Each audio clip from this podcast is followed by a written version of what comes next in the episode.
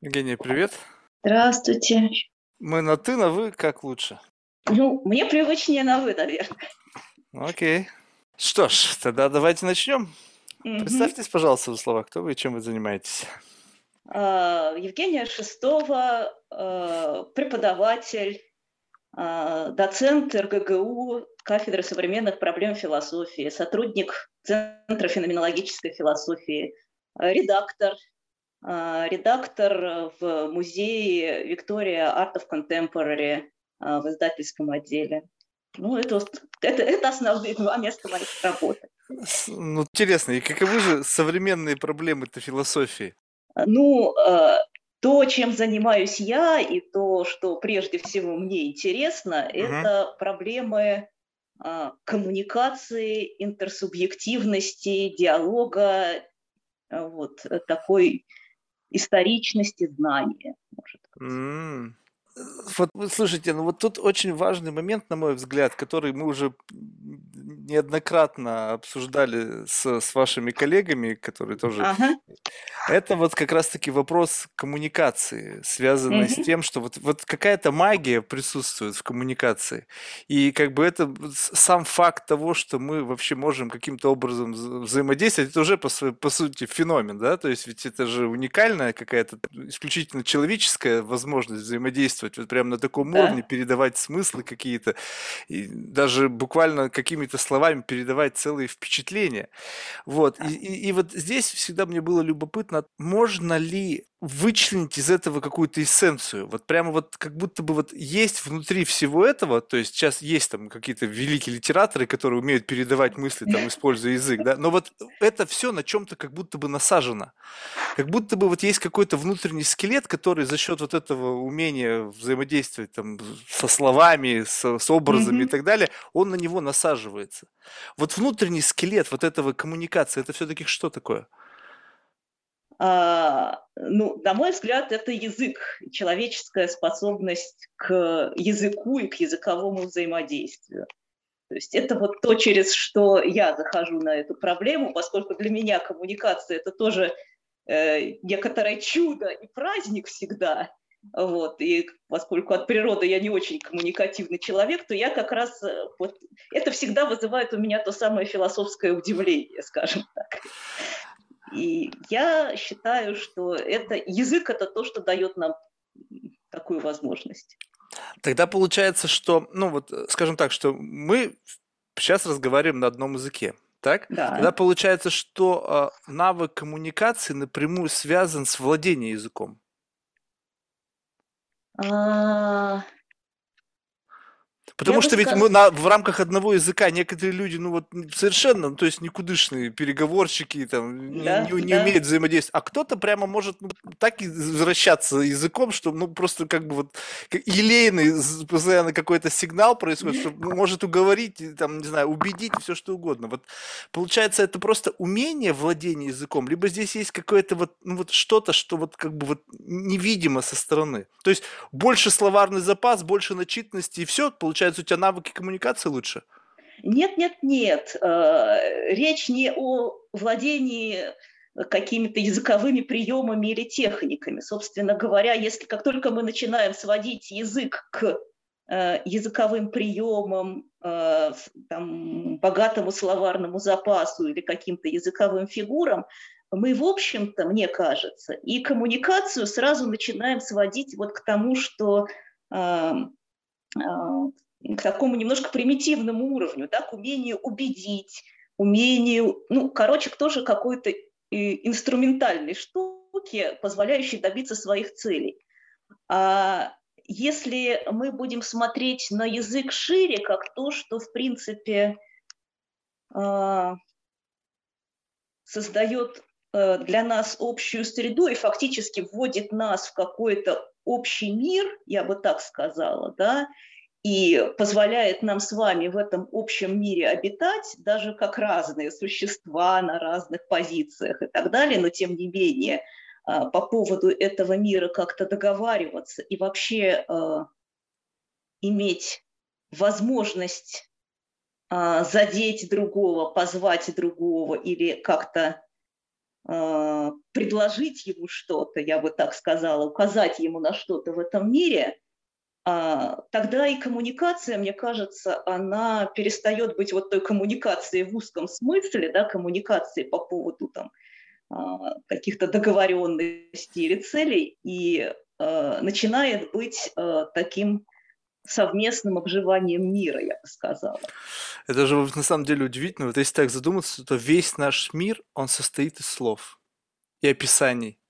Ведь ничего не существует, вот как бы, вот если, ну, ну есть, наверное, что-то неописанное еще, но вот мне, удив, мне больше всего удивляет, что когда появляется что-то новое, ну, скажем так, какой-то новый объект, и да, мы придумали да. название, его описали, бум, и это прогрузилось в нашей реальности. Ну, то есть теперь да. все знают, что это, это вот это. И, и вот, но, но это же как-то, то есть это что? Это вот как раз-таки какое-то влияние на реальность. То есть, по сути, за счет языка создается та реальность, которой, которой мы общаемся, в которой мы живем. Да, она открывается нам, как реальность, в которой мы живем. И мы действительно э, можем вводить в нее какие-то объекты, изменять в ней какие-то э, понимание, да, потому что у нас есть вот этот вот, э, именно потому что, смотрите, именно потому что а, реальность не сводится к языку, да, у нас нет вот такого вот плотненького прилегания, как бы мира, э, слова к предмету, да, именно mm-hmm. потому что у нас есть вот этот зазор свободы, а, мы и можем а, смотреть на предмет под разными углами, скажем так. Uh-huh, uh-huh. Да? Мы и можем э, сохранять вот эту вот э, двойственность э, да, как бы взгляда. Тогда вот любопытно, э, вот скажем так, что мы живем в общепринятой реальности, которую как бы условно за многие там тысячелетия люди просто договорились, что вот это, это, вот это. И перевели на разные языки, плюс-минус говоря даже на разных языках, мы говорим об одном и том же. Но ведь это как бы ведь я ведь не выбирал эту реальность. То есть меня в нее погрузили и заставили в ней жить. Мог, вот, ну вот, но могу ли я, вот скажем так, вот, ну, меня постоянно какая-то странная такая мысль о том, что ставить под сомнение ту реальность, которая меня окружает. То есть, допустим, э, ну, скажем так, что я, как бы, получается, заложник тех, тех правил, норм. Я сейчас не говорю о законе, это отдельная история. Mm-hmm. Здесь как бы бессмысленно играть. Но, вот, скажем так, вот э, о каких-то этических стандартах, этических нормах, о каких-то понимании, что такое хорошо, что плохо, что просто описано кем-то. И к этому как бы все просто, ну, мы с этим согласились, либо молчаливо, либо как бы открыто, и живем в этой реальности. А вот мне хочется вот свою реальность построить. Я вот могу ее нафантазировать и жить в этой реальности. Вот э, получается, что э, как бы единственная э, как бы точка опоры на существующую реальность – это общая договоренность. Что если все а. люди договорились, что вот, допустим, зеленое с завтрашнего дня это красное, оно автоматически станет красным для всех и без относительно как бы к моему личному отношению к этому. А, мне кажется, здесь сразу много, целый куст таких проблем, которые мы можем обсудить и которые действительно а, ну, это проблемы, да, то есть это такие точки, точки вопрошания, по поводу которых э, много чего можно думать и много чего надумано.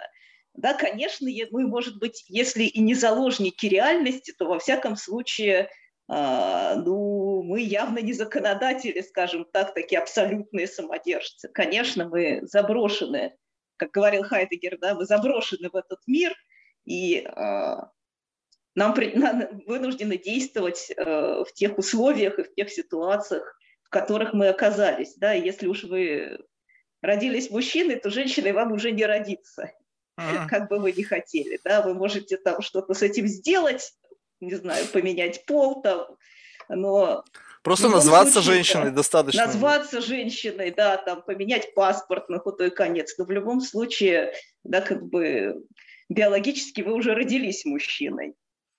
А, вот. Э, с другой стороны, э, да, как бы вот этот такой а, плотненький мир, который, казалось бы, да, держит нас, оказывается не таким уж и плотненьким, да, если мы, поскольку мы все-таки человеческие существа и способны к э, творчеству, да, мы способны к созданию новых смыслов, мы способны к осмыслению да, того, что с нами происходит, а, мы все-таки да, в определенных рамках а, сохраняем какие-то возможности для того, чтобы с этим миром что-то делать, и в первую очередь как-то его понимать.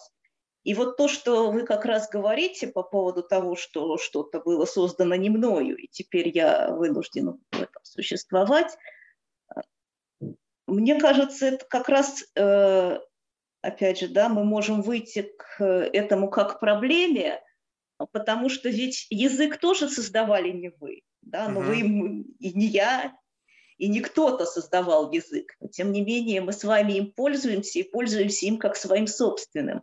И вот как раз вот это вот э, открывшееся, мне кажется, да, в основном вот в 20 веке для философии, и как раз одна из современных проблем философии, вот это вот пространство того, что как бы мое, но не мое, да, вот это вот э, место, где я могу э, выйти к взаимодействию с другим, да, и каким-то образом э, действовать в этой сфере, да, потому что, именно потому, что она и моя тоже, да, этот язык и мой тоже, несмотря на то, что изначально он не мой.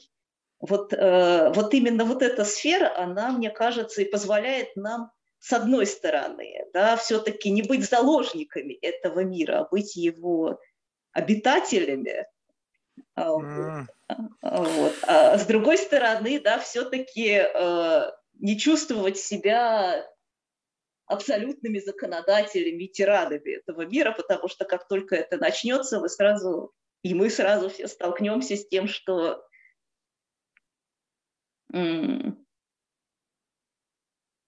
сопротивлением этого мира, да, и сопротивлением других. Если мы договоримся, что зеленое это красное, это одно дело. А если вы э, самовольно начнете единолично утверждать, что зеленое это красное, ну вас отправят на проверку зрения.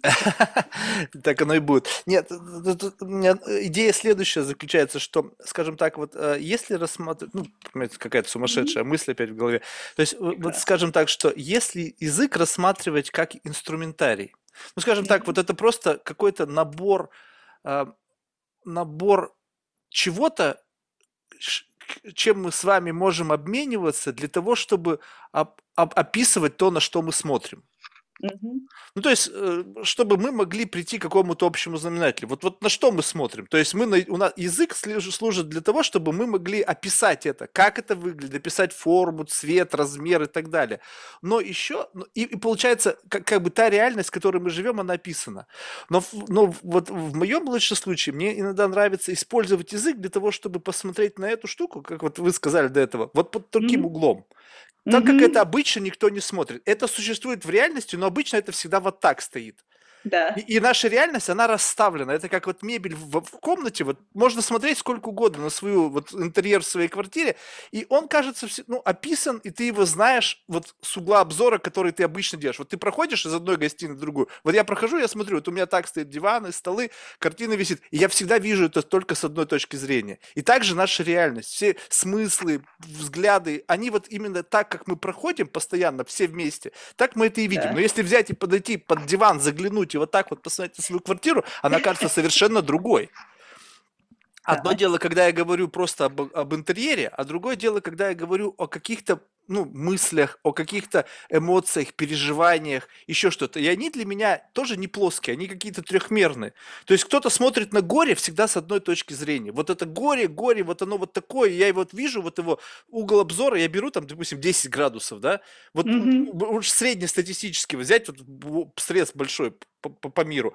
Люди смотрят на это 10 градусов, но ведь это 360, это же как вот она объемная, вот это вот entity, вот это горе, и на него можно посмотреть совершенно нестандартного угла обзора. И тогда, когда я просто предлагаю, давай посмотрим на это вот так, с этим никто не согласен, может быть. Но давай посмотрим так. И если я в состоянии описать этот угол обзора, и ты понимаешь, как я его описываю, то получается, что я создаю альтернативную реальность по отношению к этому, как я вижу это горе.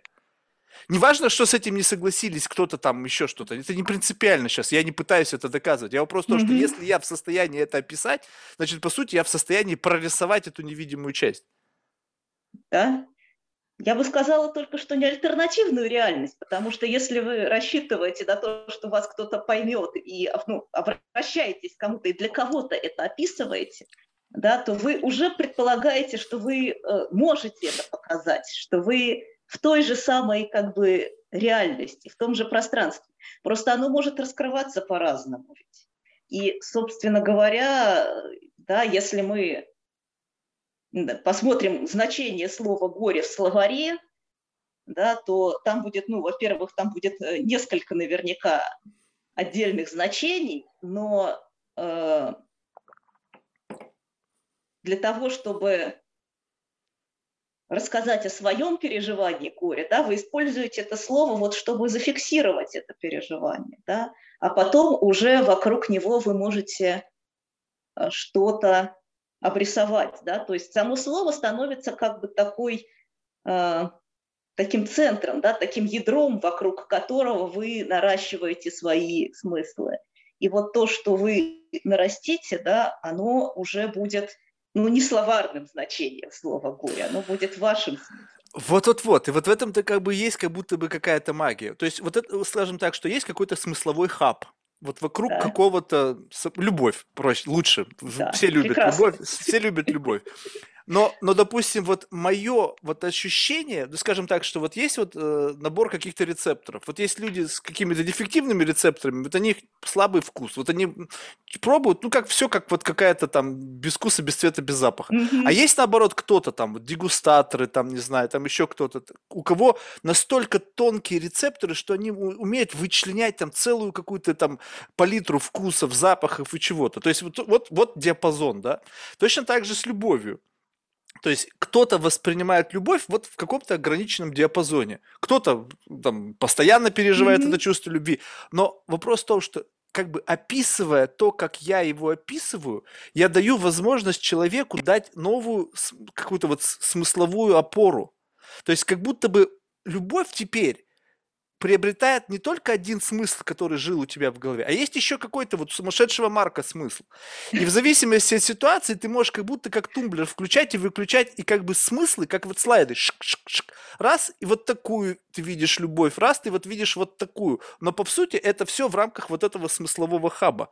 И такое ощущение, что когда ты начинаешь набрасывать больше смыслов в этот смысловой хаб, тоже получается градиента от прямо вот такого пьюр розовой любви до совершенно, как бы совершенно такое уже странного ощущения, когда любовь уже смешивается с болью, с какой-то вот, с какой-то вот такой вот чем-то, что другой бы человек описал не как любовь, а как какое-то совершенно другое чувство из другого смыслового хаба.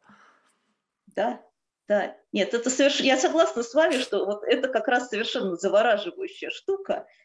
И то, что тем не менее, вот, этот вот, э, вот это вот переживание болезненной любви, скажем так, да, оно ведь тоже кем-то описывается как любовь, оно как раз э, и важно, что он берет вот это слово, то есть он фиксирует в нем вот эту вот какую-то вот эту какую-то точку, да, вот это ядро, до которого как бы э, невозможно дотянуться не потому, что мы слишком слабы, да, а потому что э, оно, в принципе, как бы не, не схватываемо. Вот. Это, мне кажется, просто э, недостаток эм, вот вот я, я, я понимаю, о чем вы говорите, но mm-hmm. вот мне кажется, у всего этого есть недостаток глубины. Ну, то есть не то, чтобы я очень глубокий, я убежден, что есть люди, которые просто в большинстве случаев вот этот вот какой-то базовый by default смысловой хаб, он его mm-hmm. достаточно. Вот как бы раз, и дальше уже люди не вникают. Что, любовь? Ну, в общем, плюс-минус все поняли, о чем идет речь. А если вот взять, посадить вот какой-то вот такой ментальный эксперимент, я неоднократно да. это делал, вот просто садишь перед собой человека и начинаешь его мучить. И вот пытаешься вот это э, описательную часть столько дата-поинтов туда внести, сколько можно. Причем mm-hmm. каждый дата-поинт нужно сверять так, чтобы мое представление о том, что я описываю, соответствовало вашему представлению. Скажем так, что если я говорю, что это теплое, то теплое mm-hmm. какое? Что значит теплое? Теплое для меня и теплое для вас может быть совершенно разное. То есть мы должны выровнять по всем позициям, когда мы идем в описательную часть, мы должны каждый из наших примеров выравнивать в соотношении вашего представления о том, что я говорю. И вот просто это такой мучительный процесс, когда мы настраиваемся, настраиваемся, и в конечном итоге мы приходим и как бы смотрим вот на некую такую как бы ментальную картинку, я же словами описываю, я же не могу нарисовать mm-hmm. любовь, но как мои слова, они отзываются в голове ровно так, как вот они должны отзываться, без интерпретации, которая есть у вас. Либо, если ваша интерпретация лучше, я принимаю эту интерпретацию, в конечном итоге мы начинаем рисовать этот объект. И если вот долго-долго копаться, то в какой-то момент начинает это вырисовываться, что я что-то говорю, и в вашей голове это отзывается ровно так же. Вот это что? Это какой-то взаимный гипноз? Это, это какое-то, не знаю, это, это, это, это просто какая-то иллюзия, которую иногда вот ты затаскиваешь человека, и действительно ты начинаешь говорить, и человек говорит, да-да, именно так я это и вижу. Причем у меня был даже вот недавно подкаст, это было любопытно. Mm-hmm. А, а, и, и, значит, я разговариваю с человеком, я говорю, я тебя понял. Mm-hmm. Человек не верит, что, что как бы я понял то, что как бы вот оно и есть. И он мне пытается объяснить дальше, как бы ну, вбрасывая дополнительные дата-поинты. И я говорю, так я, ну, то есть я демонстрирую то, что я это и имел в виду, и человек в шоке. От того, что уровень понимания, он как бы такой, что тебе не нужно добрасывать дополнительных каких-то объяснений, чтобы человек, как бы убедиться, что человек тебя понял. А мы, пост... мы если так вот взять, то э, общение людьми – это нету понимания. Это какое-то домысливание, до какого-то уровня мы доходим, домыслили, что-то поняли и на этом остановились. И вот мне любопытно всегда, что, вот скажем так, что вот если есть средний градус понимания, давайте его повысим. Вот просто до предела вот на эквалайзере, для того, чтобы было точно понимание того, что я говорю, отображалось в вашей голове. И мне для того, чтобы даже высказать свою мысль, нужен помощник. То есть я на самом деле не всегда понимаю даже, что я говорю. То есть я как бы пытаюсь, эту вот мысль, которая внутри как вот вьется, она бесформенная. И вот за счет этого говорения, говорения, говорения, как бы вбрасываешь какое-то бесчисленное количество вот этих смысловых пазлов. И они в голове человека, не в моей, в чужой, начинают складываться. Он говорит, ты вот это хотел сказать? И я слушаю, да, Потому что этот человек умеет как вот лучше формулировать мысль. Потому что у него как-то вот получается вот из этого вот информационного мусора выхватить какую-то вот, фразу. Как вот эти вот великие цитаты. Иногда читаешь и думаешь, да блин, да как так-то? Ну, ну, чит, ну там, восемь слов в предложении, но сказано так, что вот, ну я бы, мне бы страница потребовалась, чтобы вот описать вот тот смысл, который человек вложил вот в эти восемь слов. И так же и здесь. Вот, вот кажется со стороны бред собачий.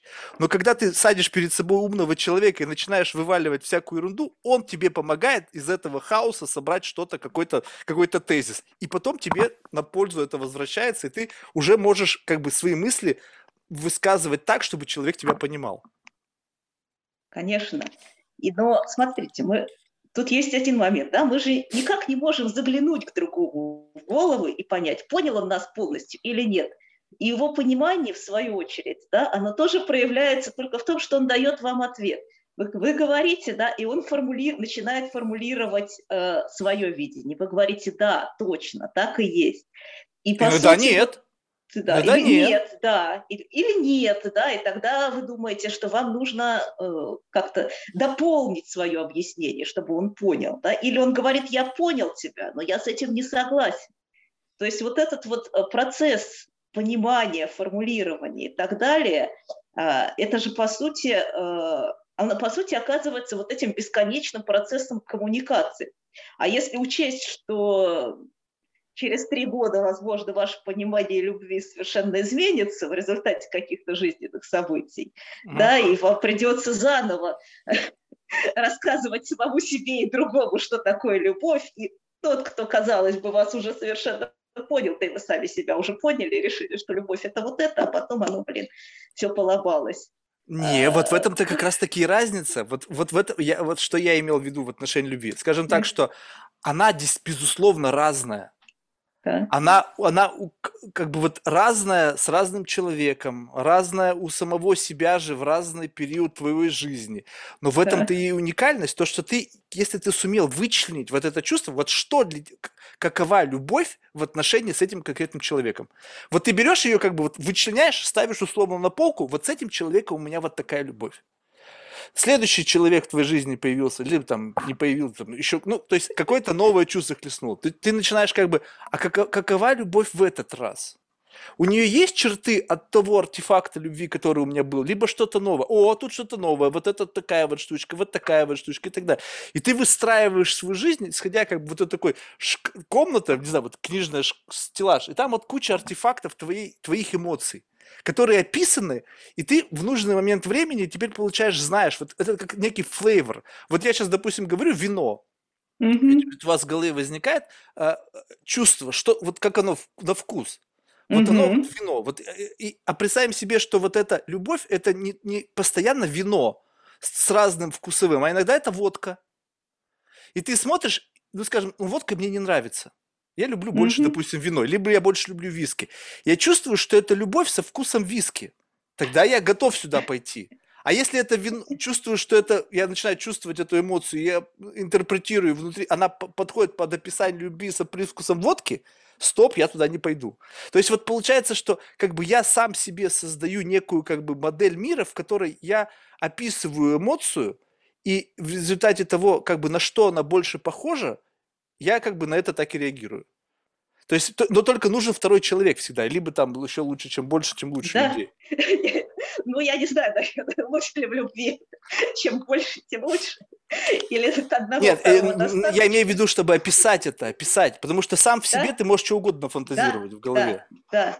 Вот мне кажется, что вот это ключевой момент, да, что для того, чтобы производить вот это вот описание, вот эту сверку, вот это вот понимание, нам всегда нужны другие, да, и оказывается, что вот этот вот наш мир э, мы не можем себе выстроить как свой одиночный мир, как такой солипсический мир. Да, да, да, да. Вот, что как бы мы не укрывались от этих других, они все равно, они, ну, в каком-то смысле, да, они внутри нас.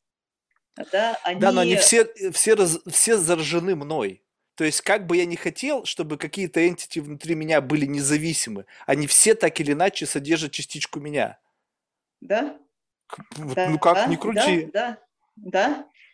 Все эти, все они содержат частичку вас, э, все они содержат частичку других. Другие тоже получают частичку вас, когда вы начинаете говорить с ними о любви или о горе. Ну, вряд ли. Меня, меня все отвергают в этот самый момент. Они не хотят ее принимать. Сказать, Марк, у тебя немножко не все дома. Но вот э, почему, как, вот, кстати, вот это очень важный момент, допустим, с точки зрения того, что когда ты хочешь как бы вот посмотреть на свою реальность только глазами другого человека. Ну, то есть, вот, скажем так, мы живем в своих мечтах, мы же большую часть времени все равно проводим в своей голове. Вот, ну, вот так mm-hmm. вот, если ни, ни, ни за Netflix, ни за там, ну, кто-то, может быть, больше за Netflix проводит. Но вот лично я. У меня в большей степени я вот здесь. У меня там свой какой-то мир, свои какие-то там мечты, фантазии, там свои какие-то там э, уже ж, населенные мной уже миры. И мне иногда хочется кого-то пригласить в гости. Потому что, ну, как бы хорошо, как бы классно, но ведь э, ты же не знаешь, насколько это классно. Не знаешь, насколько mm-hmm. это странно. Потому что только другой, пришедший извне, посмотрев на это, скажет, о, вот это перебор, либо вот это здорово. Потому что сам-то ты себе можешь что угодно объяснять. И вот а, общение, когда э, реально вот люди открыты для общения, когда они готовы пойти вот в любое путешествие. Вот не вот, не вот как бы сопротивляясь. Вот я готов в любое путешествие отправиться, какая бы сумасшедшая беседа ни была. Вот, ну, абсолютно, может, вот даже я в голову сейчас не могу, мне ничего не приходит, но вот какая может быть самая сумасшедшая беседа быть предложена, тема беседы? Да, блин, любая. Я туда с удовольствием отправлюсь, потому что это дает вот как бы возможность увидеть что-то, что ты никогда раньше в жизни не видел. Вот ну, это же как бы какая-то магия. Как бы почему у людей это в голове есть, а у тебя нету? Вот. Ну вот потому что, да, то, та реальность, да, зам, да, вот как бы то, с чего мы начинали, да, та какая-то замкнутая, исчерпанная, описанная реальность, а, да, плотная, как вы говорите, она возникает именно только потому, что а, мы как бы боимся открыться другим, да, мы боимся э, того, что мы боимся поставить себя под удар в конечном счете, мы боимся того, что э, вот эти смыслы, которые привнесут в нашу жизнь другие, другие они а, разрушат нашу такую хорошенькую, хрупкую реальность. А, и, конечно,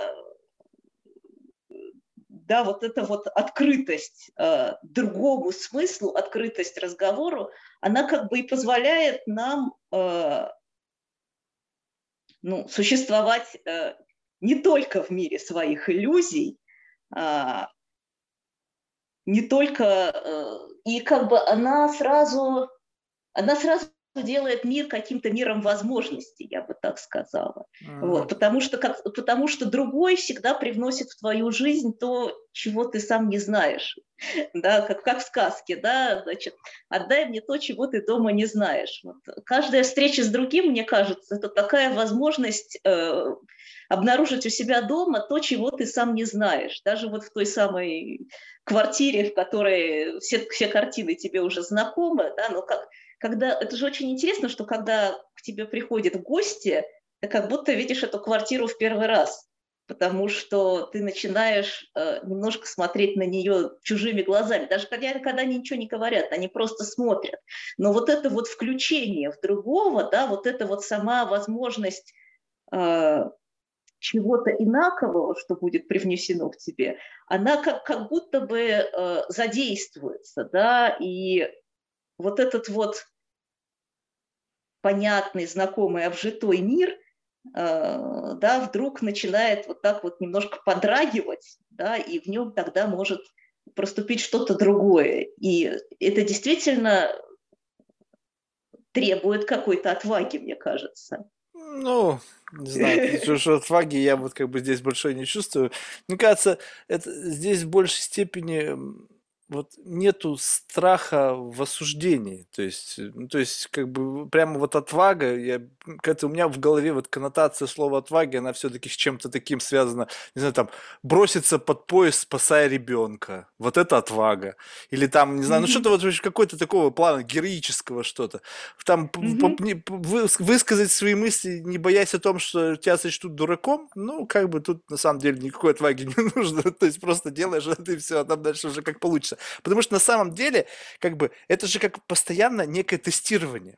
Ну, то есть, вот да. я условно придумал какого-то Марка, да, который ведет подкаст. Ну, условно, как mm-hmm. вот создал, отщепил от себя от настоящего Марка какого-то. И сейчас через него прогоняю весь бред, который у меня был в голове. У меня там библиотека бреда. То есть, но как бы вот если я сейчас пойду куда-то в какое-то приличное общество, мне же как бы, ну, где, у меня есть какая-то цель. Ну, скажем так, mm-hmm. у меня есть цель контракт, получить какое-то там mm-hmm. деловое соглашение. Не знаю, кому-то хочу понравиться или еще что-то. У меня уже есть какой-то набор заготовок, протестированных через этот подкаст. Вбрасываешь mm-hmm. этот бред, он как-то там в голове другого человека перерабатывается, и тебе выдается какой-то такой common sense, какой-то такой обработка вот этой мысли. То есть, либо она вообще просто сразу же в помойку, потому что она не жизнеспособна, либо она вот как вот какая-то гранка у нее появляется, и ты думаешь, о, вот это можно использовать.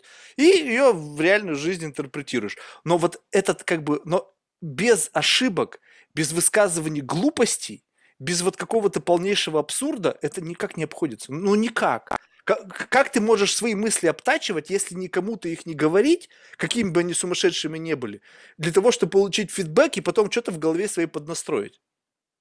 А, ну, завидное свойство, все, что я могу сказать, потому что мне кажется, что это все-таки довольно э, пугающий процесс, да, значит, э, и если относиться как, если как правильно, да, или хорошо относиться к этому, относиться вот к этому вот так, вот, то это, конечно, замечательно, потому что, ну, ведь э,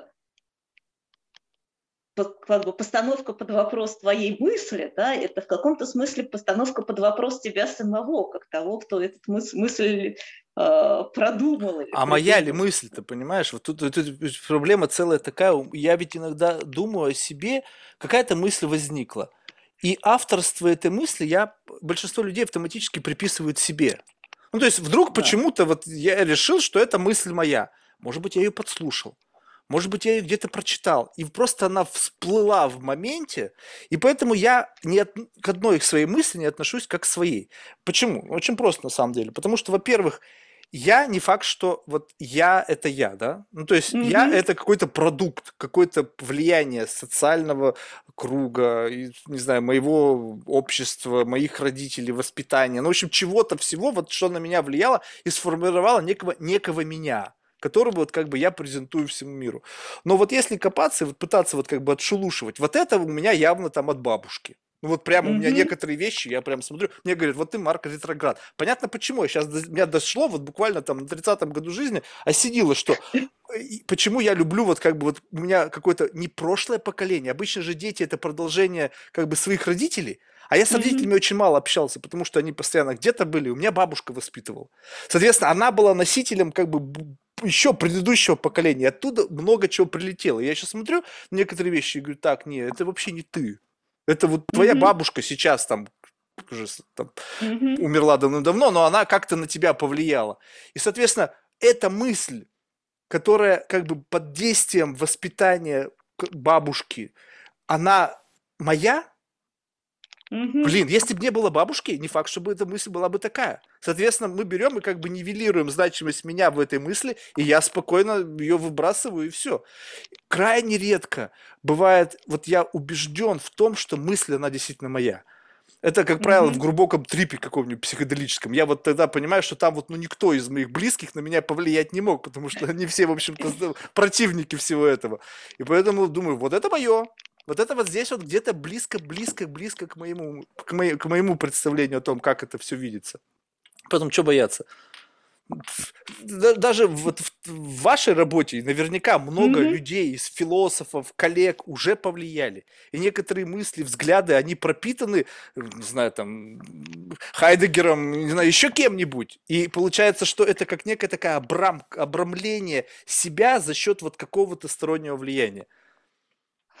Да, я даже больше скажу, да, что мне как раз очень близок способ преподавания, э, так называемое медленное чтение, да, в котором мы со студентами садимся и начинаем э, потихонечку э, разбирать какой-то ну, значимый с моей точки зрения как преподавателя текст. Да, и вот здесь вот, э, вот эта вот как раз неразличимость моего и чужого – и в то же время да, э, попытка развлечения да, и попытка э, проведения каких-то границ – мне кажется, это, собственно, один из ключевых методов вообще нашей преподавательской работы, да, потому что э, я ведь не прихожу к студентам и не говорю, давайте вы сейчас послушаете мои гениальные мысли э, по поводу языка или по поводу э, коммуникации. Нет, я, я рассказываю им, как правило, значит, о каких-то значимых авторах, как, с моей точки зрения, да, мы берем какие-то значимые тексты, и а, мне кажется, что вот это и есть какой-то очень хороший способ захода а, да, в, в само это мыслительное пространство. Именно потому, что во многом да, здесь снимается как бы значимость меня как, как лектора, я становлюсь таким проводником, да, и ну и вот тут меня вот это, у меня меня... это захватывающая роль. Так. Да, но вот это как бы вот, вот у меня всегда вот здесь вот большой как бы знак вопроса возникает. То есть да. э, я объясню почему. То есть да. роль роль проводника она как бы вполне себе как бы ну понятная. То есть э, есть это э, для меня это как некий экскурсовод. То есть вот есть какой-то какой-то там набор знаний, набор там, не знаю, какой-то там собор, какой-то город, и человек, знакомый с тем environment, людям незнакомым описывает, как бы используя язык, описывает то, что они видят и что это такое. На что вы смотрите? Мы смотрим на это. Вот вы читаете эти строчки, там, вот из любого там философа, mm-hmm. вы читаете это, и это нужно понимать вот так. Потому что, как бы, есть там куча интерпретаций, но, но ведь на самом деле получается так, что здесь нету акта творения. Мне вот интересен акт творения. Допустим, вот представьте, вот, э, вот человек провел в профессии там 30-40 лет. Мгм. Я с ним разговариваю, и получается так, что в какой-то момент включается там Аристотель, там еще кто-то, а мне ведь хочется услышать этого человека. Не, не Мгм. интерпретацию слов, не, не заученные цитаты, не, а то, как вот твоя мысль сформировалась. Вот то, что вот, вот, вот не, безотносительно, без... Это как некие сигналы, скажем так, что вот эти знания других людей, это как некие, некие маяки. Они тебе помогают сориентироваться на местности, а дальше уже сам. Да. Но опять же, да, если вы... Э, это не ролик такого проводника, как экскурсовода, да, который в музее вот расставил там, по стеночкам, значит, э, у нас э, персонажи, и подходит и говорит, вот у нас тут заспиртованный Хайдегер, да, вот у нас тут заспиртованный Эдмунд Гуссер, тут понимаете, сложнее, ну, вот тут смыслы, тут там, там, не, там не артефакты, там смыслы, которые также с вашей помощью интерпретируются для людей, которые первый раз с этим сталкиваются.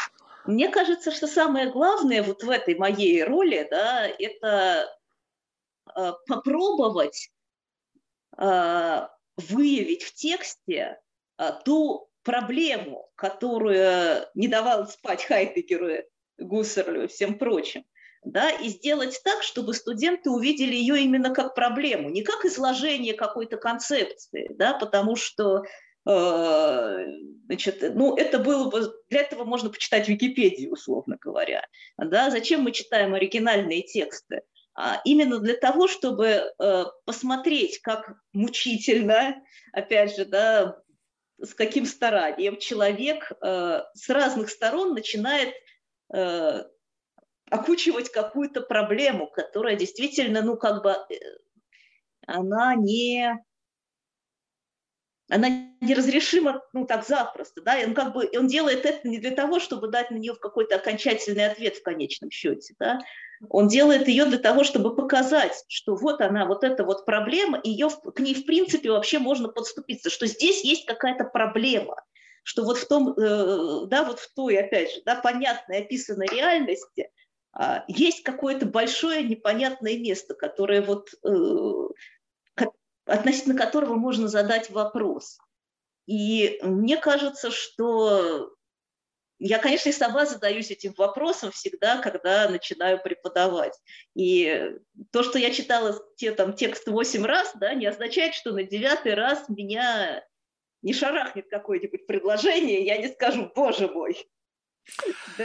Ну вот тогда такой вопрос. А вот эта проблематика, которую вы подчеркиваете для студентов, это Да. ва- ваше собственное видение этой проблемы, либо это общепринятое видение проблемы людей, которые изучают творчество того или иного философа? М, Либо это очевидно. Читаем и видим, проблема очевидна. Ее просто даже без нашего дополнительной помощи автор обозначил. ну, Когда как, опять же, да, иногда он ее обозначил, иногда он ее обозначил, но мне, например, кажется, что она какая-то другая. Иногда студенты, ну, которые читают вместе со мной, они говорят, вот здесь мы не понимаем. И я, который казалось, что мне тут все понятно, думаю, блин, а действительно я тоже здесь не понимаю. Да, М. то есть э, вот опять же, да, именно поэтому мне кажется, что надо как бы надо надо читать и надо обсуждать, да, и и тогда у нас завязывается со студентами какое-то обсуждение того, а как а как мы вообще можем подойти к этому, да, как мы можем вот сюда э, зайти, так чтобы учесть то, что написано в тексте, да, учесть наше собственное понимание, которое как бы зажигается от этого текста, которое начинает э, э, задаваться вопросами. Да, и вот тогда у нас возникают диалоги, тогда, да, как бы так, тогда идет, тогда идет работа мысли, мне кажется. А что происходит в момент, вот, ну, просто даже любопытно Мгм. ваше мнение, когда вы сталкиваетесь с непониманием? Но вот, вот что-то написано, сказано, и вот это прямо в голове вот не ложится. Вот как будто это квадратное, а там отверстие треугольное. И вот, ну, да. вот как угодно, и вот не, не заходит. И, и ну, у меня это постоянно такая проблема. И я, я просто пытаюсь понять, что это. То есть, с одной стороны, сейчас откинем какие-то фундаментальные uh-huh. знания, скажем, вот убрали это. это если uh-huh. фундаментального плана, просто знаешь, либо не знаешь убрали. Угу. А когда вроде бы смысл, вот он как бы написан, и каждое слово тебе понятно. Это не слово, состоящее из определений, которые состоят из определений, и там rabbit hole бесконечно. Ага. А когда вот смысл вроде бы понятен, каждое слово mm в отдельности ты четко как бы можешь выхватить как-то в голове твоей, mm как что-то начинает работать. Но в целом читаешь, и вроде как непонятно. Думаешь, да как так-то? И mm вот тут вот это что? Это означает, что человек, он вот просто даже описать если он сам даже не нашел ответа, мне любопытно, mm-hmm. как он пришел к описанию того, что ты не понимаешь. Мне всегда казалось, mm-hmm. что описать можно то, что тебе хорошо понятно. Ну, то есть, вот если я, допустим, я могу описать стакан. Mm-hmm. Вот я вижу на него, я его вижу, у него есть ручка, у него есть там какая-то форма, я, я могу это описать. Ну, скажем так, возьмем сейчас что-то, что я абсолютно не понимаю. Не знаю, там какой бозон Хиггса. Mm-hmm. Как я могу описать бозон Хиггса? Ну, то есть какой-то бред я могу наговорить, физик прочитает, сказать, ты что, Марк, Белине объелся, это же бред собачий. То есть а это опять я свел к фундаментальным знаниям. А когда речь mm-hmm. идет о каких-то вещах, которые формулируют часто проблематику философы, их вообще нельзя пощупать.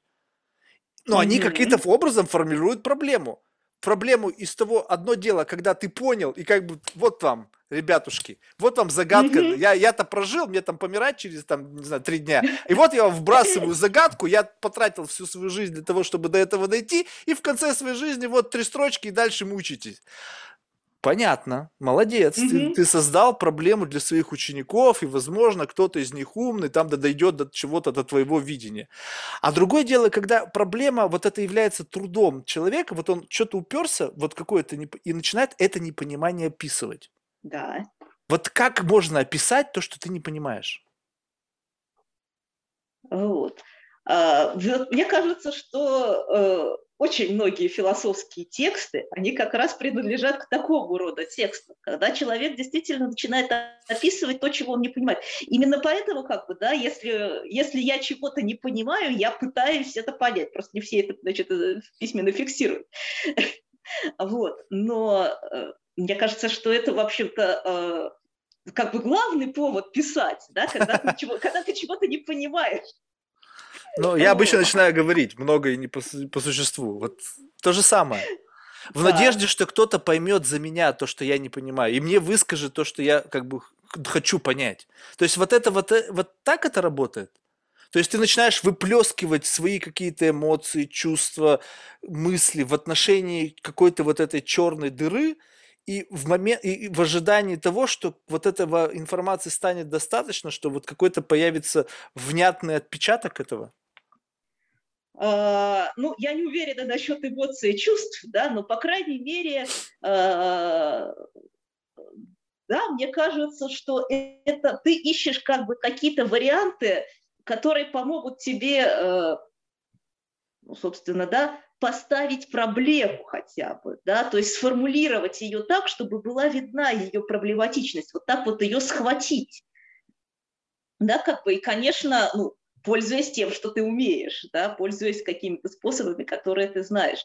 И поэтому как раз, э, мне кажется, нет смысла читать э, философский текст, чтобы найти там ответы да, потому что там, ну, если что-то и можно хорошее найти, то это в основном вопросы, которые, значит, э, философы пытались вот как-то, да, значит, разными способами, с помощью разной методологии, с помощью знакомых их каких-то ходов мысли, но как-то зафиксировать и описать. И мне кажется, что здесь очень важно вот э, доверять тому, что ты читаешь. Да, вот эти я все время какие-то, значит, захожу на какие-то межчеловеческие категории, да, значит, да, я, я могу доверять тексту, а, да, и даже если я не понимаю вот тех самых э, трех строчек, да, и начинаю биться о них головой, а, ну, тем не менее, да, я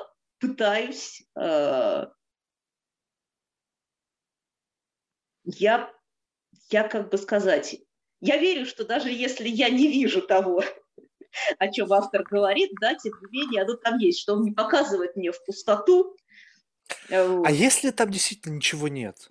Ну вот представим себе, вот, вот mm-hmm. ну, ну, ну не знаю, ну вот как-то так сложилось. Вот я вот сейчас взял и начал писать вот автописьмо и написал mm-hmm. там вот 50 томов какого-то бреда. И вот mm-hmm. потом люди, и, ну, а в силу того, это же исторический контекст, мы должны учитывать массу всего. Не, не, вот он кто-то там дружил с какой-нибудь там баронессой, да, там, не знаю, или еще да. что-нибудь. Потом как-то стал вхож, там познакомить, что-то умное сказал. Все поверили в это, без раз внезапно умер на дуэли mm-hmm. там за ту же самую баронессу. И осталось эти 30 томов вот этого бреда, но в силу того, что в имя прозвучало, зафиксировался в кругах как известный там философ, мыслитель, люди стали пытаться что-то там искать. У меня был гость, к сожалению, я забыл фамилию, вот, и он мне рассказывал о том, что вот там какие-то 36 там строчек либо Аристотеля, либо кого он читает 6 лет. Да. Ну и вот, и вот он читает, читает, так, и говорит, текст начинает со мной разговаривать. Ну да, конечно, Шесть лет читает шесть строк, так там еще и такое может произойти. И даже у меня я там начну вообще какие-то вещи видеть там совершенно из другого измерения. Но ведь это не значит, что там это есть. Это наш мозг начинает создавать вот что-то. То есть ты начинаешь вот... Это, это какая-то некая игра. Это ты начинаешь создавать вот вокруг вот этого какие-то дополнительные смыслы. Кто-то тебе что-то вбрасывает, помогает тебе выстраивать эти смысловые конструкции. Вопрос простой. Там это есть, либо это плод моего воображения? Э, вот. Ответ сложный. Ответ, значит, не такой простой, как вопрос, потому что а, кто как бы гарантирует вам, что хотел сказать автор? Нет, нет такого человека, который бы вам сказал, автор точно хотел сказать вот Кроме это. самого автора. Автор, ну, даже, даже автор, знаете ли, то, что он хотел сказать, и то, что, что он сказал, может сильно отличаться друг от друга. Поэтому uh-huh. э, здесь как бы у нас нет той инстанции, которая скажет нам, в тексте это есть или в тексте этого нет. Вопрос о том, что действительно говорит ли текст нам что-нибудь, вот. И если эти шесть строчек начинают со мной разговаривать, если я нахожу в них смысл и нахожу в них все новый и новый смысл, ну как бы и прекрасно. Это же, ну как бы, это же отлично, да, если я нахожу в них смысл. А, вот. Это же отлично, если они э, действительно как бы задают мне какие-то вопросы и побуждают меня к чему-то. А вопрос в том, что придумал ли я, насколько я придумал этот смысл или не придумал, вот тут включается все то, о чем мы с вами, мне кажется, раньше говорили, да, что э, дальше я начинаю проверять это на студентах, коллегах и конференциях. Вот. Но тогда, тогда следующий получается момент. Мы тогда подходим к тому, что тогда признается истиной. Ну, либо не истиной, а какой-то точкой опоры. Получается так, что если в, в сообществе там, профессиональном ваша точка зрения в отношении того, что вы разглядели что-то, в этих точках находят подтверждение, то это становится новой ступенькой, куда теперь все последующие, как бы позади идущие будут вставать. А, ну, вполне может быть, да, они вполне могут вставать, но опять же, да, это не та ступенька, которая утверждена и принята раз и навсегда. Ну, какой-то да, группа людей. Это мое предложение, понимать это так, да, и э, это не значит, что оно должно, как бы сказать, э, приниматься без обсуждения. Нет, обсудили, да? всем понравилось. Ну, прекрасно.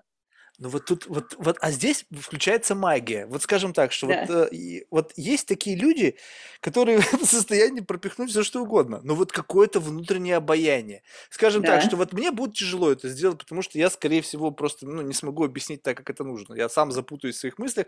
А вот кто-то, вот как Илон Маск, он вещи объясняет, и все на это ведутся что-то сказал, все, о, все, мы все ему поверили. Если бы он стал mm-hmm. философом, он бы что-то там прочитал и донес бы научное сообщество, все бы точно так же сказали бы, блин, да как бы без тебя жили, ты такие вещи классные нам открыл.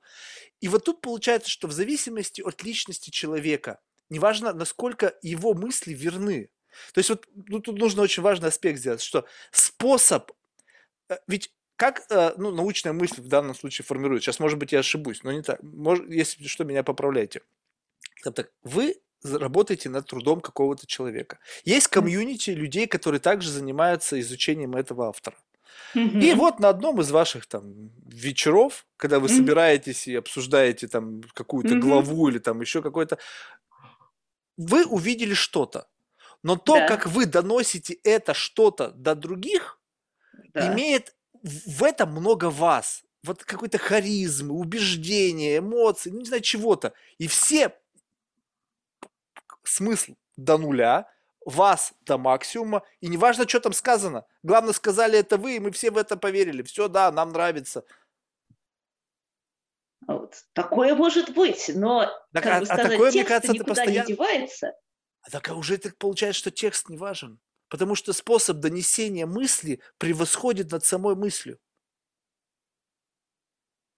А, опять же, да, как бы что означает, что больше, чем сама мысль? Откуда мы это узнаем? А только когда мы начинаем проверять. Да? И мне кажется, что ну, как-то неаккуратно, скажем так, было бы да, считать, что Илон Маск э, у нас один такой харизматичный лидер, и он как только... Да не, не сказал, один, а просто вдруг просто да, пришел в да. голову. Нет, я имею в виду, что он вот такой харизматик, что все при виде его поднимают лапки, теряют волю и так далее. Да? Вы удивитесь, миллионы! Вот, а, ну, мне кажется, не стоит отказывать коллегам, да, так же, как не стоит отказывать тексту, э, да, в наличии у него хорошей мысли, также не стоит отказывать коллегам в том, что у них есть э, свое собственное понимание, да, и поэтому, э, ну, если они считают что-то э, разумным, да, они же считают это не, не только потому, что я, может быть, так харизматична, да, или, по крайней мере, как только я умру и перестану своей харизмой на них давить, они сразу, значит, э, поймут, что это была ерунда. Mm-hmm. Ну, там уже поздно будет, там уже книги будут написаны, уже ну, последователи, адепты. Вот, вот ну, тогда, слушай, тогда прямой вопрос. Вот, да. вот прямой вопрос вам. Да. Создаем эксперимент искусственный. Да не знаю, почему-то пришел Гарвард на ум, неважно, какой-нибудь да. там пятизвездочный профессор, всемирно известный, там, Нобелевский лауреат, либо там, в общем, кто-то вот uh-huh. по, по философии. Да. Прямой диалог. И в этом, причем не, не просто диалог, когда вы один на один, а есть какое-то сообщество людей, которые да. слепо преследуют его авторитет как человека из профессии, заслуженного там профессора по философии. Да. Да. И он что-то вам говорит. Да. Вот какую-то мысль из того же самого вот объекта изучения, что и у вас. И она да. вообще никак, вот, вот как это лажа, какой-то бред несет. Да, да. Вот в этот самый момент что произойдет? Вы будете спорить, ну или как-то там научный дискурс, ага. там что-то, что-то, что либо вот этот авторитет, который человек в себе несет, вот заставит заткнуться. А, ну, как вот, а, если этот прямой, прямой мысленный эксперимент, который касается меня лично, то да. я, наверное, не буду спорить, потому что я, в принципе, к этому не склонна. Ну а как? Научный а, дискурс, да? вот как-то полемика, там что-то. Ну, я не, не спор, спор, вот. а вот как-то вот, ну, вот какое-то. Но, вот... я, но это как бы не помешает мне, скажем, написать какую-то статью, в которой я изложу свою точку зрения. И да? потом и... вот эти все адепты закусают, потому что они все слепо верят ему, потому что он непререкаемый авторитет. Ну, дальше уже, может, дальше уже дальнейшее развитие событий от меня уже не зависит, понимаете? Mm. Да, как бы. Просто вот и у меня вот какое-то такое странное убеждение, я не знаю, это, конечно, возможно, ошибочное, что иногда, то есть я, безусловно, в светлой голове рождаются светлые мысли. Если mm-hmm. ты еще много лет занимался изучением, у тебя большое количество информации, дейты, да, то в конечном итоге твоя мысль, она формируется вот в нужном русле. Но мне mm-hmm. почему-то кажется, что иногда вот интерпретация простого человека, не связанного с профессией, она может быть ничем не хуже, а иногда и лучше, потому что не, за, вот не замылено видение. Ведь это же на самом деле просто все говорит о гибкости ума, если мы говорим о философии. Если там физика, математика, там, в общем-то, тоже есть какая-то некая абстракция, но там, в общем-то, все проверяется цифрами. Проверил, сошлось, не сошлось, все. Философии, и когда мы говорим о каких-то вещах, о любви, там, о каких-то понятиях, жизнь, смерть, там, вообще все что угодно, вот такого прямо как вот высеченного в камне нету. И поэтому и тут какая-то авторитетность включается, что вот Аристотель, и почему-то, блин, чувак, который жил там 600 или там сколько лет, там тысячу лет назад, почему-то до сих пор как бы непререкаемый авторитет. И что после него никто не родился, чтобы его спорить или еще что-то. Я сейчас просто вбрасываю mm-hmm. абсурд. Ну, в общем, а что, если кто-то родился вот в наше время, что да. он не может увидеть то, чего не видел Аристотель?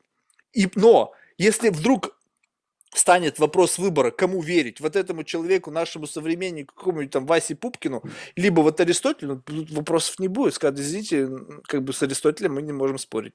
А этот человек с его мнением, с его видением ситуации, как бы, все. Как бы ты не в состоянии конкурировать с вот этой гигантской, как бы, махиной из последователей книг, учений, всего остального но мы же говорим о просто возможности видеть реальность. Если я ее вижу так, как не видите вы, это не значит, mm-hmm. что так, не, так, так, ну, такого нет. Конечно.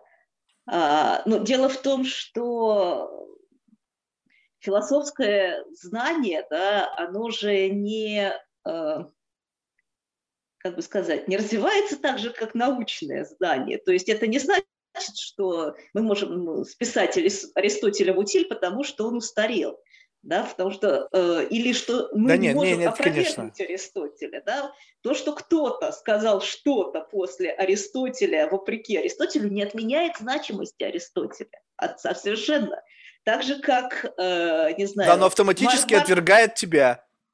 Нет. Так же, как Марк Ротко не отменяет значимости Леонардо да Винчи, понимаете? Ну вот, как бы, вот тут вот это любопытно, потому что, допустим, вот это такая плоскость сравнения, когда вот, это любопытно посмотреть вот под таким углом. Скажем так, что Ротко и Леонардо mm-hmm. да Винчи изобразили бы что-то одно и то же. И mm-hmm. потом, глядя на одно и то же, мы бы посмотрели и сказали, а какое изображение больше соответствует вот тому, что было задано. Но ведь такого прямого сравнения мы сделать не можем. А в отношении каких-то мыслей, в отношении каких-то явлений, которые описываются там Аристотелем или другим каким другим человеком, мы сделать можем, потому что мы речь идем об одном и том же. У Аристу, ну, то есть здесь есть как бы прямое, прямое сравнение. А, ну, дело в том, что э, если мы, предположим, да, пос, э, извлекли из бездны истории Ротко и Леонардо да Винчи, попросили их изобразить одно и то же, то вопрос, да, а насколько, да, по, по каким критериям вы будете сравнивать качество их изображения? По критерию похожести? Но ведь, Нет, э, вот какого-то да, комплексное какое-то вот ощущение от этого. Вот. Вот окажется, что сами критерии, они не так просты, не так ясны. И поэтому говорить о том, что мы с Аристотелем а, говорим об одном и том же, но в каком-то смысле это опасно, да, потому что нет, не об одном и том же мы говорим. Да, мы говорим о все-таки о, о разных вещах. Да, и то, что после Аристотеля да, что-то было осмыслено иначе, а, не отменяет значимости Аристотеля. Так это, с этим я даже вообще да, даже да. спорить не буду, потому что ну, просто заклюют. Да, я да, вопрос да. не в этом, вопрос в том, что как бы вот в этом-то как бы разница, что в силу продолжительности времени и большого количества людей, которые являются там сторонниками этой школы, да. это такой леверидж, как бы не вообще, ну то есть неважно, какова бриллиантовая была твоя мысль, если mm-hmm. она идет в противовес вот этой гигантской махине, то она mm-hmm. не жизнеспособна. Вот я о чем. Что жизнеспособность должна быть как-то вот тоже подтверждена чем-то, вот груз-то вот с той стороны какой. А его там нет. А, опять же, да, если мне кажется, что а, вся эта гигантская махина, как мы говорим, да, она не просто так, не на пустом месте возникает. Аристотеля оценили, а других его современников, может быть, не очень. Опять же, мы не знаем исторического контекста. Он там был вот. дружен, он был классным парнем. Неизвестно. Вот.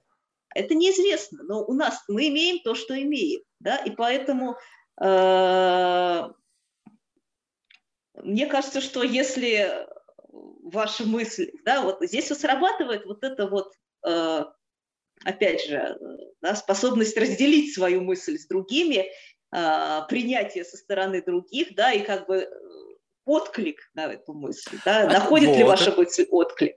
Вот это очень классно. Тогда вот такой вопрос. Скажем так, что тогда получается значимость мысли мы оцениваем по отклику, что если какая-то мысль находит отклик в большем количестве людей, то мы отдаем первенство этой мысли. А если какая-то мысль не находит отклика вообще ни в, ни в ком, угу. То она списывается в утиль.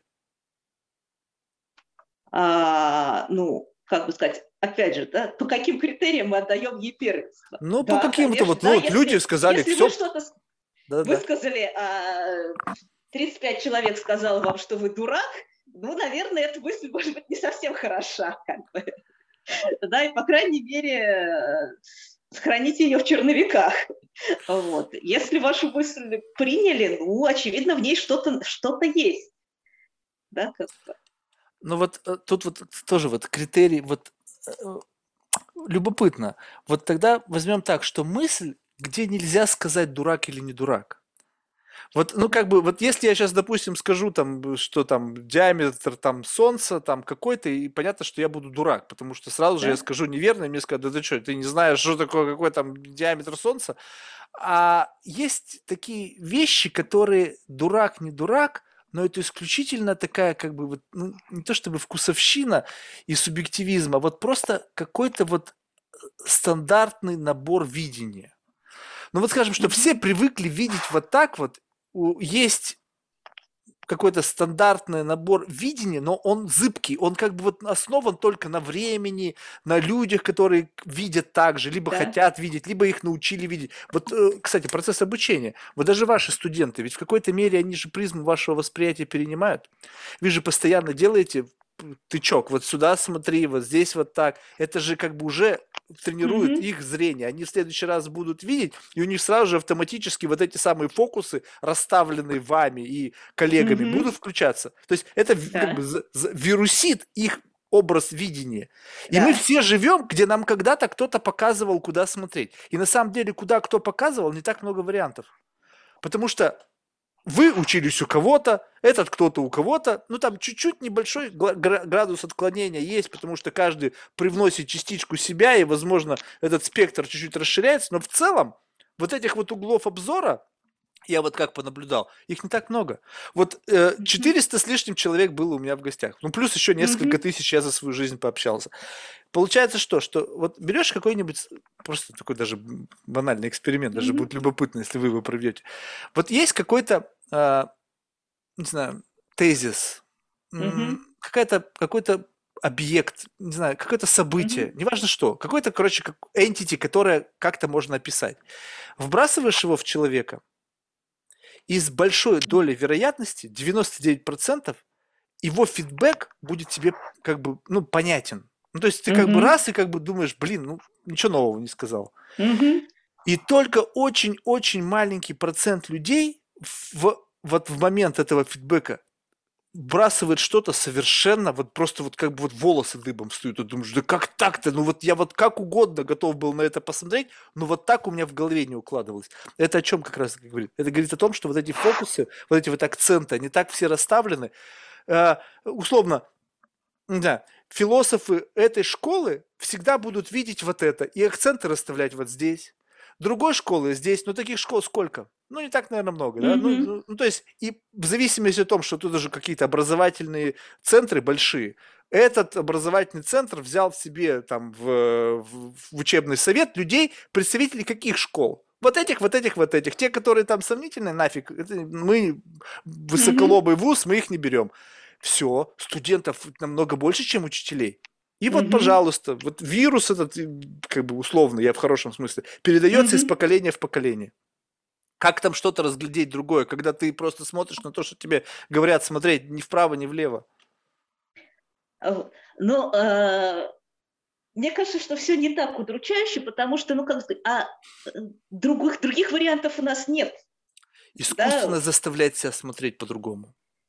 А, ну, что, как бы, да, как, как искусственно. Понимаете, мне кажется, что вот э, про искусственно, кстати, есть очень хорошая история у меня. Uh-huh. Значит, мой любимый э, музыкант, э, композитор Олаф Урарнальд, если знаете, наверное, uh-huh. да, uh-huh. нет, нет. Э, прекрасный исландский пианист. Э, э, в какой-то момент он там получил травму руки, и он э, приобрел себе такие как, какие-то самоиграющие пианинки, которые вот можно настраивать так, чтобы они как-то определенным образом там, ну сначала я так понимаю, чтобы они как-то определенным образом играли, там потом какой-то алгоритм можно задавать, что ты там нажимаешь клавишу, он какой-то аккорд дает.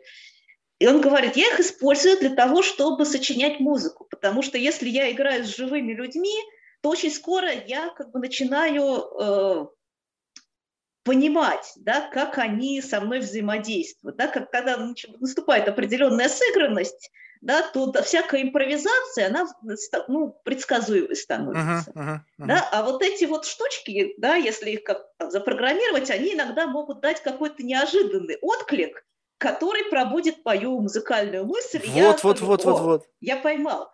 Но, да, опять же, вот этот момент «я поймал» сама пианинка не сделает да, вот этот момент «я поймал» возникает только в человеке, который внезапно может схватить вот эту вот... Э, да, но только из хаоса. Вот именно, что вот эта мысль, она рождается как бы из условного хаоса, когда ты ожидал чего-то, какого-то продолжения, и вдруг пошло не так, как ты ожидал, и это инсайт, который каким-то образом прилетает в тебе в голову, продуцирует какой-то поток новых мыслей, и ты наслаждаешься этим моментом.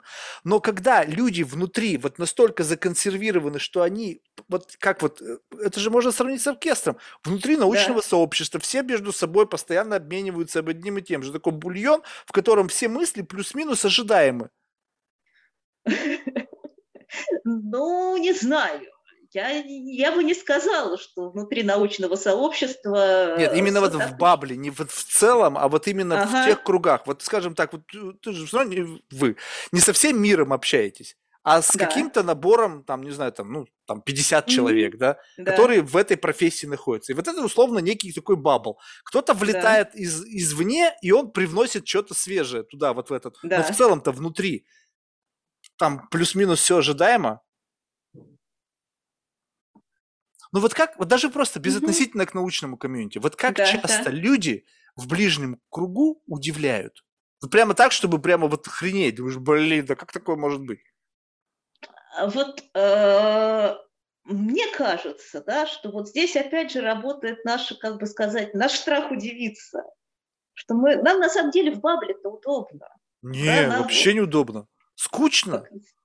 Это вот э, вам может быть скучно, потому что но очень многим людям удобно в э, привычном и знакомом. Мне кажется, что э, людям, которым там скучно, э, ну, они очень быстро находят как бы вариант перестать скучать.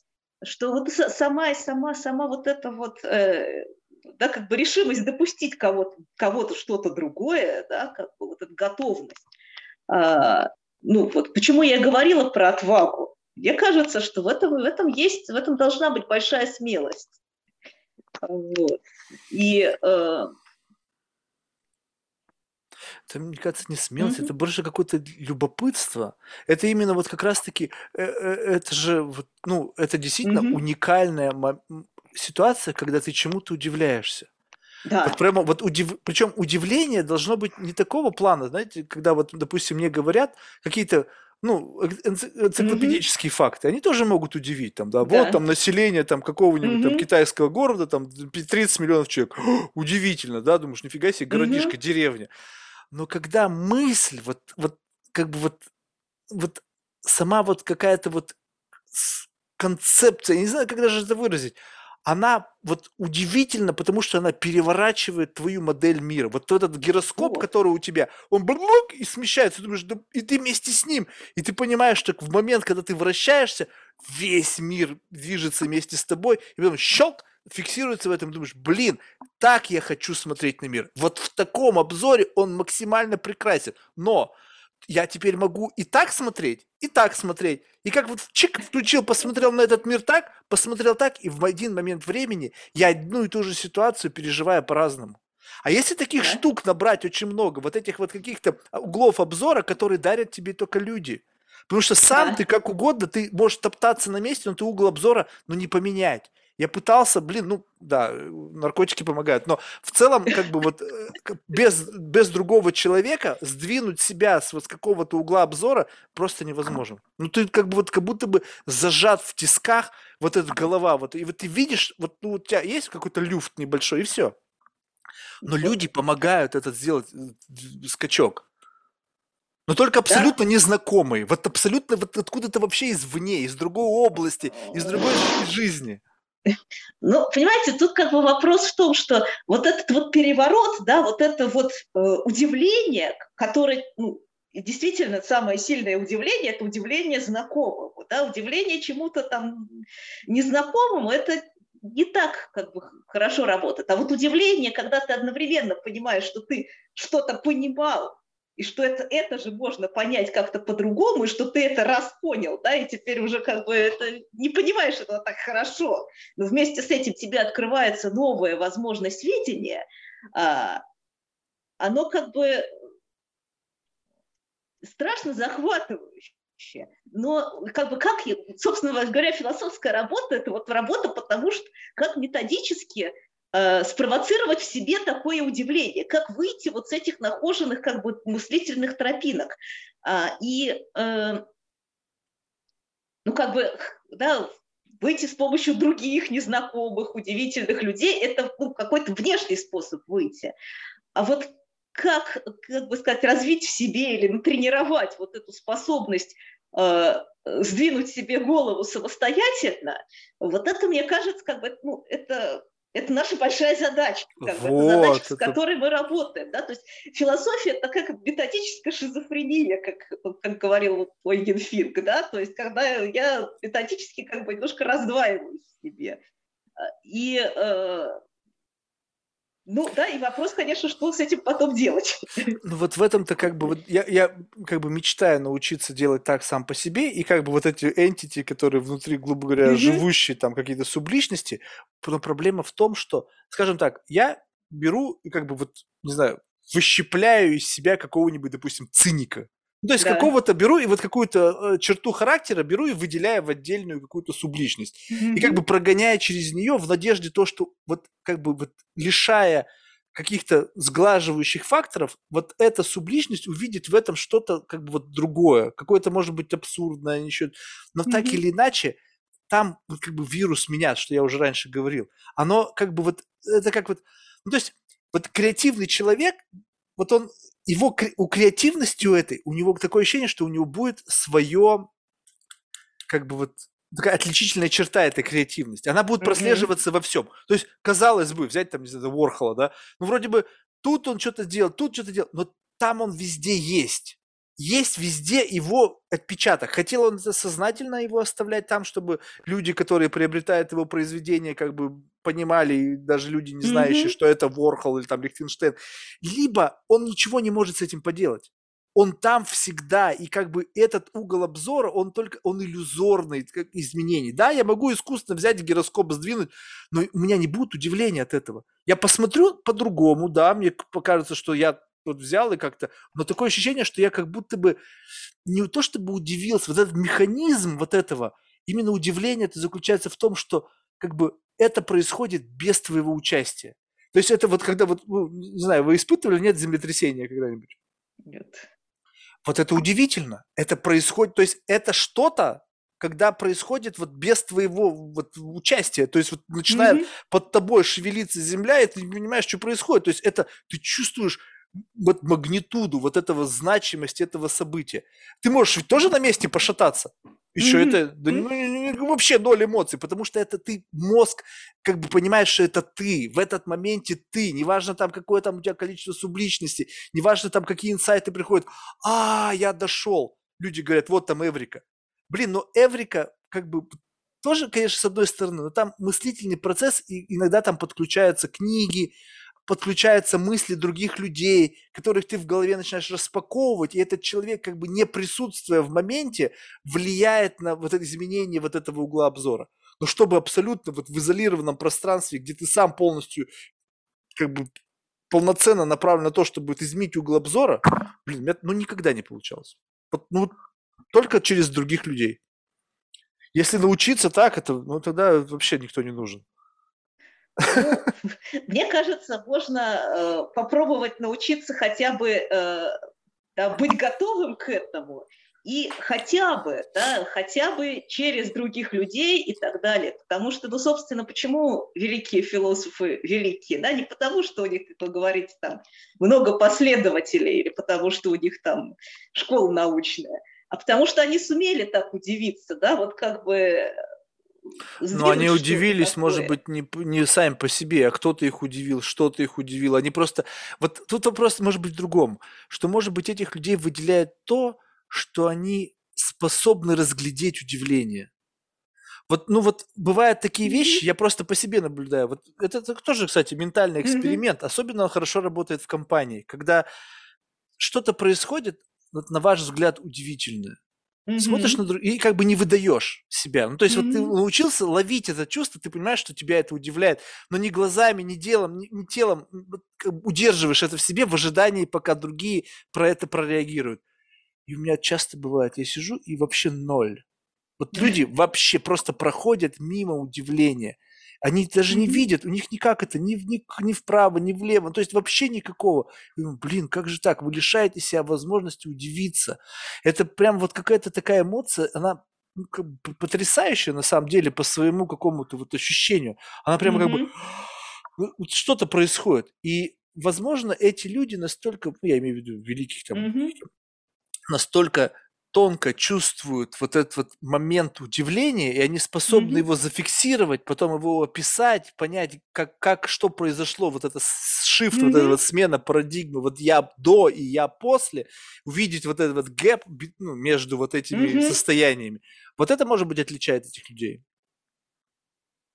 Ну, да, может быть, да, потому что что, что еще мы можем сказать? Да, мы можем только пытаться как бы научиться вот этому глядя, как они удивлялись, да, вот, читая текст э, для того, чтобы понять, а как он удивился, да, и что, вот как, как, как, как бы вот это вот произошло, да, чтобы удивиться, ну, в какой-то степени во след, но в то же время, да, пережить это самому, да, и посмотреть, а что мы с этим удивлением, да, вот мне важно, да, что мы с этим удивлением можем дальше сделать, mm. как мы можем его передать, да, Потому что, ну, просто удивиться, да, как бы, то есть если вы, у вас просто полностью как бы съедет э, крыша, это называется психоз, это не называется философия. Не, я очень четко, то есть э, как только я фиксирую новый угол обзора, я превращаю, ага. пытаюсь представ- создать из этого инструмент. Mm-hmm. Ну, то есть, как бы как некую отсечку. Теперь ты знаешь, что ты в это состояние можешь вернуться. То есть, условно, состояние, оно, оно уже не такое острое, то есть ты не можешь перманентно быть в состоянии удивления. Ну, скажем так, что вот это как, ну, не знаю, вот, э, ну, то есть, скажем так, что вот такая тренировка, она более, более телесного плана. Ну, вот скажем так, что вот есть сосуд с холодной водой. Да. У него есть там, допустим, какая-то температура, ну, скажем, там, там 6 градусов по Цельсию, mm-hmm. да? И вот впрыгнув туда, тело испытывает какой-то там некий шок. То есть прямо в первый раз в жизни, вот, когда это происходит.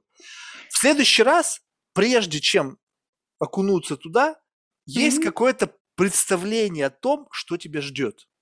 Ну, то есть, как бы не имея этого ни разу в жизни, ты не можешь mm-hmm. представить, что тебя ожидает. Ты можешь думать, что будет холодно, что это такое, но вот именно тот каскад эмоций, когда там миллионы иголок в тебя ну, то есть можно в каждом по-разному описывать это состояние, но ты плюс-минус знаешь. Испытав mm-hmm. однажды удивление в отношении какого-то события, мысли, это как бы точно так же оставляет некий отпечаток, который ты потом впоследствии можешь использовать для того, чтобы взаимодействовать с этим миром. То есть вот как бы, когда ты а, что-то описываешь, я вот сейчас сказал про сосуд с холодной водой, и все mm-hmm. плюс-минус люди как бы поняли, о чем идет речь. А mm-hmm. теперь представить себе, что я также могу описать удивление, и потом это удивление использовать для объяснения другому человеку. Mm-hmm. То есть вот и также описывая, но он его никогда не испытывал. Но в силу mm-hmm. того, что я хорошо могу его описать, mm-hmm. он как будто бы не телесно начинает это испытывать. Ну, то есть можно же довести вот абстракцию до такого уровня, что описать вот прямо на уровне ощущений, каково это окунуться в прорубь. Mm-hmm. Если человек не идиот, ну, плюс-минус, как бы плюс-минус, там будет где-то что-то понятно. Мы найдем точки соприкосновения, найдем какие-то через другие ощущения, придем к интерпретации этих ощущений. То есть найдем, как это объяснить. Это будет не сто процентов, но, по крайней мере, это будет возможность использовать это для последующего движения.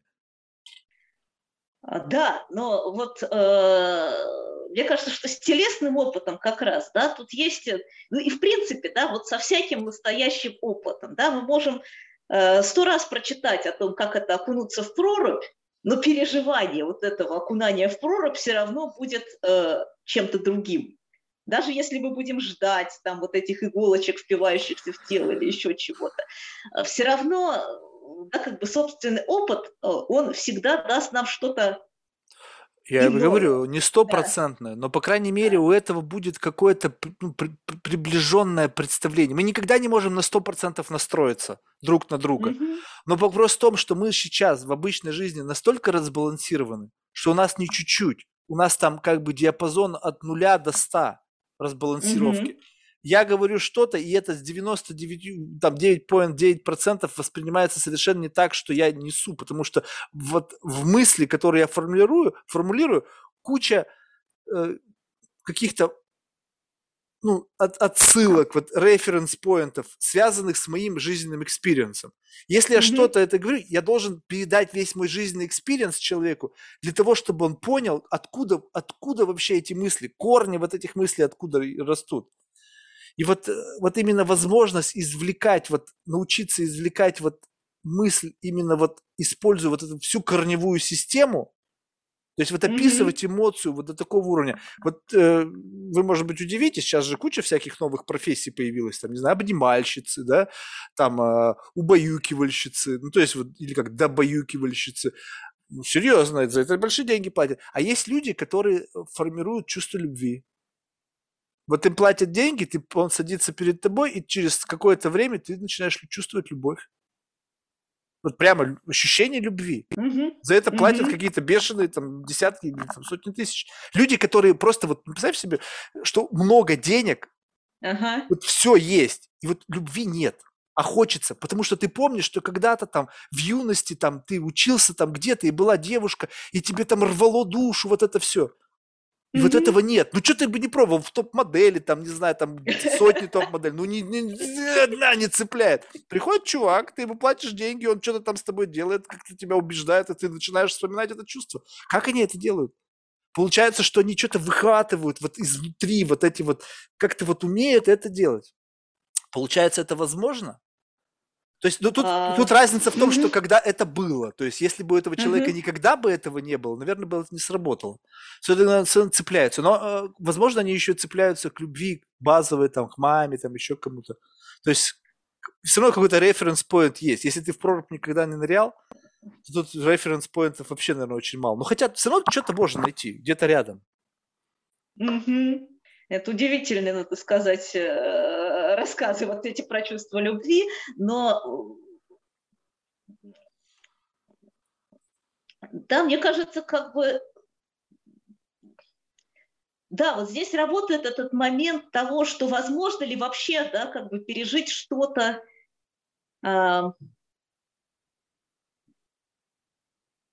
абсолютно новый, абсолютный сдвиг. Да? Возможно ли испытать это чувство любви, э, если ты действительно никогда его не испытывал? Э, да, то есть понимание все-таки, да, возможно, потому что у нас есть какие-то, э, ну, хотя бы, да, как бы сказать, у нас есть, ну, в конечном счете какой-то общий мир, да, даже, может быть, на одну какую-то долечку, но вот это и есть вот эта та, та, та, та дорожка, через которую проходит. То есть, как бы мы, каким бы мы ни были разные, мы живем в реальности, mm-hmm. описанной словами. То есть это вот наша вот это как бы куча bubble ов внутри большого ага. bubble а. И мы живем в едином мире, в котором описано все плюс-минус одинаково. И если ты не испытывал experience, в этом-то и мастерство, мне кажется, заключается, что я иду путем, которым ты ходил, но используя те референс-поинты, которые к этому отношение имеют, но они эмоционально соответствуют, похожи. Ну, то есть мы как бы используем что-то другое, как сравнение, применяя это к чему-то, чего ты еще никогда в жизни не испытывал. И ты начинаешь понимать. Ну, скажем так, вот, допустим, никто не сказал раньше на лошади, да? Да. Вот, вот вроде бы, да, но ты, допустим, занимаешься там ездой на там горном, не знаю, велосипеде. Ага. То есть что-то как-то где-то можно взять через вот это прийти к этому, да? Там, если у тебя еще собака была, там, или какое-то животное, или ты там когда-то на ферме, там, какая-то скотина, mm-hmm. там, корова была. То есть можно выхватить из человека вот этот experience, его прожитый, посмотреть, что из этого можно слепить, и как это можно присобачить к тому, чтобы описать ему этот experience. Да, да, то есть, э, э,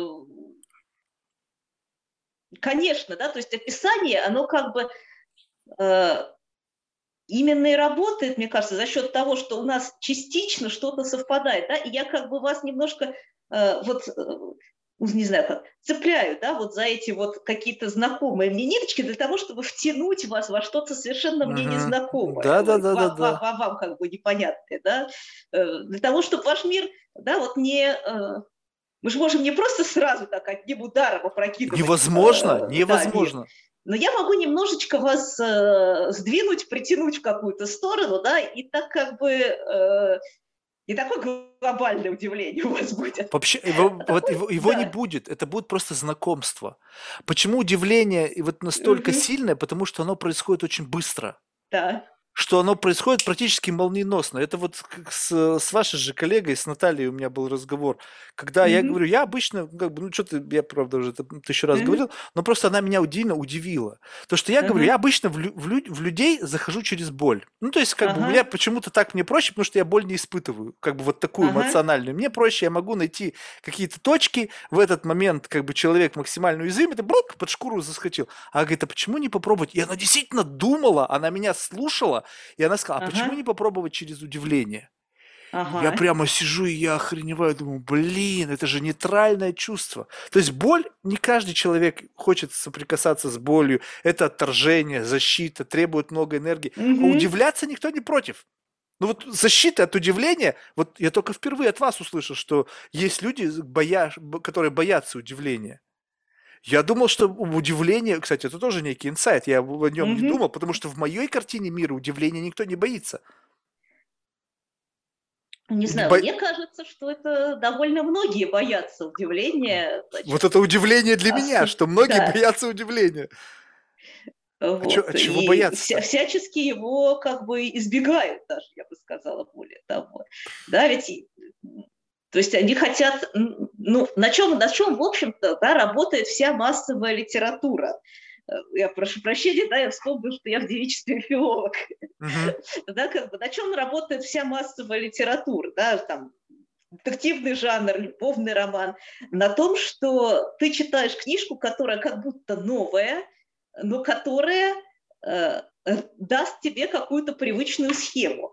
И чуть-чуть, может быть, ее сдвинет, но сдвинет ровно настолько, чтобы тебя не пугать этим. Да, как бы, и таким образом э, ты как бы продолжаешь существовать в том же комфортном, привычном мире. Да, и именно потому, что эта литература массовая, да, ну, как бы, мне кажется, и видно, что многие люди да, хотят жить в очень знакомом ну, не знаю, вот э, это просто для меня, то, то есть жить в знакомом мире звучит для меня так, что я живу как бы, ну, в собственном бабле. Ну, то есть как бы, ведь он не такой, какой я его себе представляю. Он mm-hmm. совершенно разный. Он, он ну, безумно разный. Да. Но, но если ты как бы идешь путем удивления, то как бы тут, тут тоже вот удивление, я так понимаю, что в данном случае может быть разное послевкусие. То есть удивление, которое в радость, и удивление, которое в ужас. Ну, то есть удивляться в лучшую сторону, наверное, все-таки никто не откажется. Потому что тут как бы не происходит ничего такого, что, ну, как бы может негативно сказаться. А удивляться в негативную сторону, наверное, люди не хотят, потому что это связано с негативом. Но, скажем так, вот мне лучше жить в мире, ну, условно, как бы, пусть это все равно mm-hmm. в иллюзии, там, какая-то виртуальная реальность, но в котором я не боюсь, не, не то чтобы не боюсь, а я готов принять любую реальность. Ну, то есть вот прямо вот чтобы вот, вот как бы удивление, не то чтобы я его не хочу, я радуюсь удивлению, но скажем так, чтобы у меня не было удивления деструктивное. То есть, mm-hmm. скажем так, вот понизить деструктивность удивления, что ты просто удивляешься, но ты не боишься этого удивления. Почему я mm-hmm. как бы удивился, что как бы как так удивляться, бояться? На, на мой взгляд, это наоборот, ты становишься как бы ближе к этому миру. Ну, то есть ты как бы, чем больше ты его понимаешь, чем вот, знаком с его разнообразием, тем проще жить, нету страха. Ты чего бояться, если ты знаешь, что люди как бы несовершенны, если ты знаешь, что ты сам несовершенен, и ты можешь гадости в жизни совершить, и mm-hmm. знаешь, что другие люди плюс-минус такие же, то события, которые происходят, ты не удивляешься, потому что ты, по сути, знал, что оно такое есть. Не нужно удивляться, что кто-то из близких тебя обманул. Это возможно, чисто гипотетически, потому что, но как бы это нужно пережить, записать и потом жить в реальности, когда это возможно. И ты не удивляешься этому, потому что что удивляться-то? Но для того, чтобы э, до этого достичь, ты должен очень много-много раз удивиться – и искусственно как бы искать пути этого удивления для того, чтобы реальность стала для тебя знакомой. Вот мне кажется, что да, что но путь как бы, то есть путь к выходу, вот как вы говорите, из страха, э, да, он действительно проходит через какой-то, ну, такой тоже идет через страх, через какой-то маленький испуг того, что, ну вот, да, мой ближний, оказывается, может э, оказаться не, вообще в принципе не тем, кем я его считал. Он может оказаться не тем в хорошем смысле, он может оказаться не тем в плохом смысле, но сама вот эта возможность, она, согласитесь, тревожащая. Ну, когда ты вот с этим смирился, уже нет. Вот меня уже вообще но, не тревожит. Но для, для, того, для того, чтобы смириться, мне кажется, что нужно проделать некоторое количество ну, опытов. Безусловно, да. да. Но если вот. их не проделывать, то есть вот если жить в опасении, то есть вот как бы пытаться себя ограничить, вот как бы я не хочу испытывать удивление, я не хочу знать, mm-hmm. что меня кто-то может предать. Блин, ну тогда будь готов к тому, что когда это случится, ты будешь просто разбалансирован по полной программе. То есть, если by default принять все несовершенство мира, вот как бы раз, и как бы здесь куча крыжиков, и там check all. Вот берешь mm-hmm. check all, вот как бы пофиг, как бы неважно, что из этого выльет. То есть не, не вдумчиво там, а, вот этот крыжик я не буду, наверное, ставить. Наверняка в моей mm-hmm. жизни это не случится. Берешь и делаешь все, и они все в один момент на тебя сваливаются. И потом уже вообще пофиг, вообще не страшно ничего. Страшно, да. ну нет, страшно остается да. только другое. Ну, как бы не, не связанное с, с удивлением. Ну да, тогда страшное остается внутри тебя. Угу. Да, не то, что снаружи. Вот. Но да, да, да, я согласна с, с этим, но э, мне кажется, что вот это не, это не опция по умолчанию. Да? Нельзя, к сожалению, при рождении сделать так вот, э, я все приняла, ничего не боюсь. Это какой-то очень всегда долгий путь э, таких тренировок, я бы сказала. Э, вот. Жизненный experience. Долгий ну, долгий путь, да, вот этот, то есть как бы, что, собственно, подразумевает вот этот опыт, да, experience, да, что ты э, готов при, принять что-то новое, да, что ты готов быть э, открыт чему-то новому, потому что э, ты уже знаешь, что бывает не, не единственно верным способом, да, вот. Пока ты считаешь, что все бывает как-то вот э,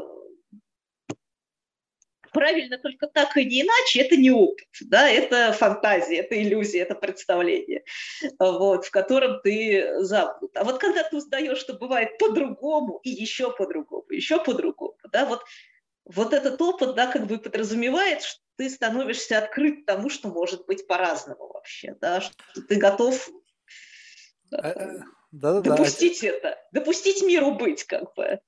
А теперь как раз мы плавно выходим к моему хобби. У меня и э, увлечение, оно очень странное, в том плане, что я в какой-то момент сам себе выдумал, что э, не обязательно проживать experience ы. Ну, то есть вот как можно, вот это состояние можно приобрести каким путем?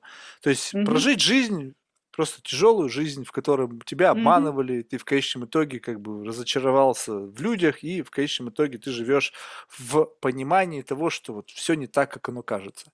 А можно, не проживая собственный experience, вычленить этот experience, извлечь его с корнями из человека, который это пережил.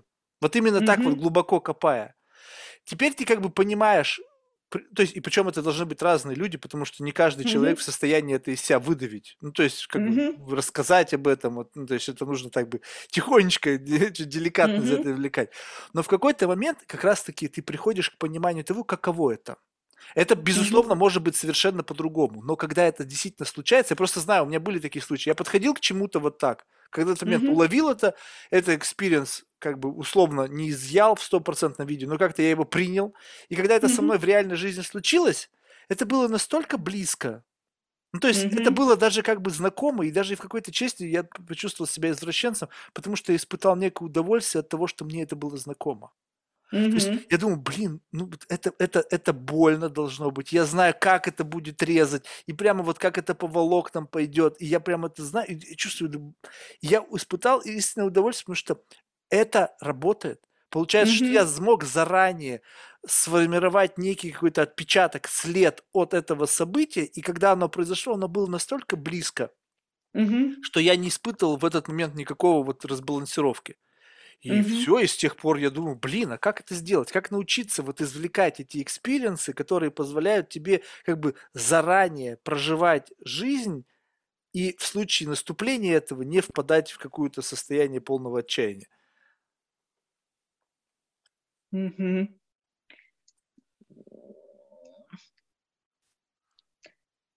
Ну, мне кажется, да, это, это- это хорошее хобби, интересное хобби.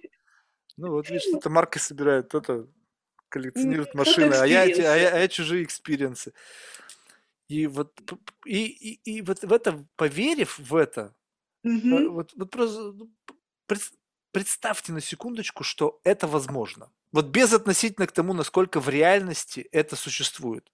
Скажем так, что это существует в моей голове. И что в моей голове я поверил, абсолютно, может быть, заблуждаясь. И, может быть, это Мгм. полнейший бред. И сейчас кто-то слушает, скажет, Марк, ты просто нужно к врачу идти. Но скажем так, что в этой, в моей голове я сам создал себе модель этого мира, в которой это возможно. И просто Мгм. нужен человек с каким-то experience ом, неважно каким, травматическим, радостным, неважно каким, Мгм. готовым с этим experience ом поделиться. Вот и все. И это просто таких людей нет. Ну, очень мало, которые готовы это сделать просто так. Но И это тогда вы здорово. начали записывать подкаст. Да, ну просто тут, тут вопрос в том, что это тут новый навык нужен. Потому что все защищаются. Ну, то есть Мгм. подкаст это такая искусственная среда обитания. То есть мы как-то Мгм. раз в- объединились, какие-то два совершенно незнакомых человека. Я влетел в вашу среду. И там, что там ведь есть какие-то куча слоев, да, там, там Мгм. профессиональный слой, личностный слой, там Мгм. еще что-то. А то, что меня интересует, находится в самой последней двери. Ну, Мгм. так туда же нужно быстро как-то пробраться за эти два часа, а ведь э, не с каждым это получается сделать. Навыков таких нету, я не умею это делать. И пытаешься научиться, как быстро, моментально туда вскочить, что-то интересное посмотреть и с этим уйти. Мгм. И вот и начинаешь. А, а- а как инструмент это какая-то тема для разговора, которая на самом деле всего лишь как бы вот как, как некая оболочка. Вот она как бы идет, что-то звучит, а на самом деле что-то происходит параллельно. в моей голове. И как бы человек увлечен вот этой темой верхней, которой он, собственно говоря, Мгм. пришел, а у меня свое кино. Я там дальше сам что-то свое по себе, и- и как бы такая мно- многозадачность получается. Мгм. Не всегда получается, честно скажу. Не, не понимаю, как. То есть это какой-то навык, и непонятно, что за навык. Вот и поэтому как бы темы всей коммуникации, общения, понимания, что такое, Мгм. как, как понять, как взаимодействовать с человеком, почему мне очень интересно, потому что это для меня инструментарий. есть без всякого там какого-то там э, цинизма. Я, ну, вот так оно есть, и мне нравится это. Потому что люди уникальные, вот прямо все настолько уникальны. Вопрос просто в другом, что, а, скажем так, есть люди, как вот, как вот, э, не знаю, как какой-то вот, э, вот месторождение самородков.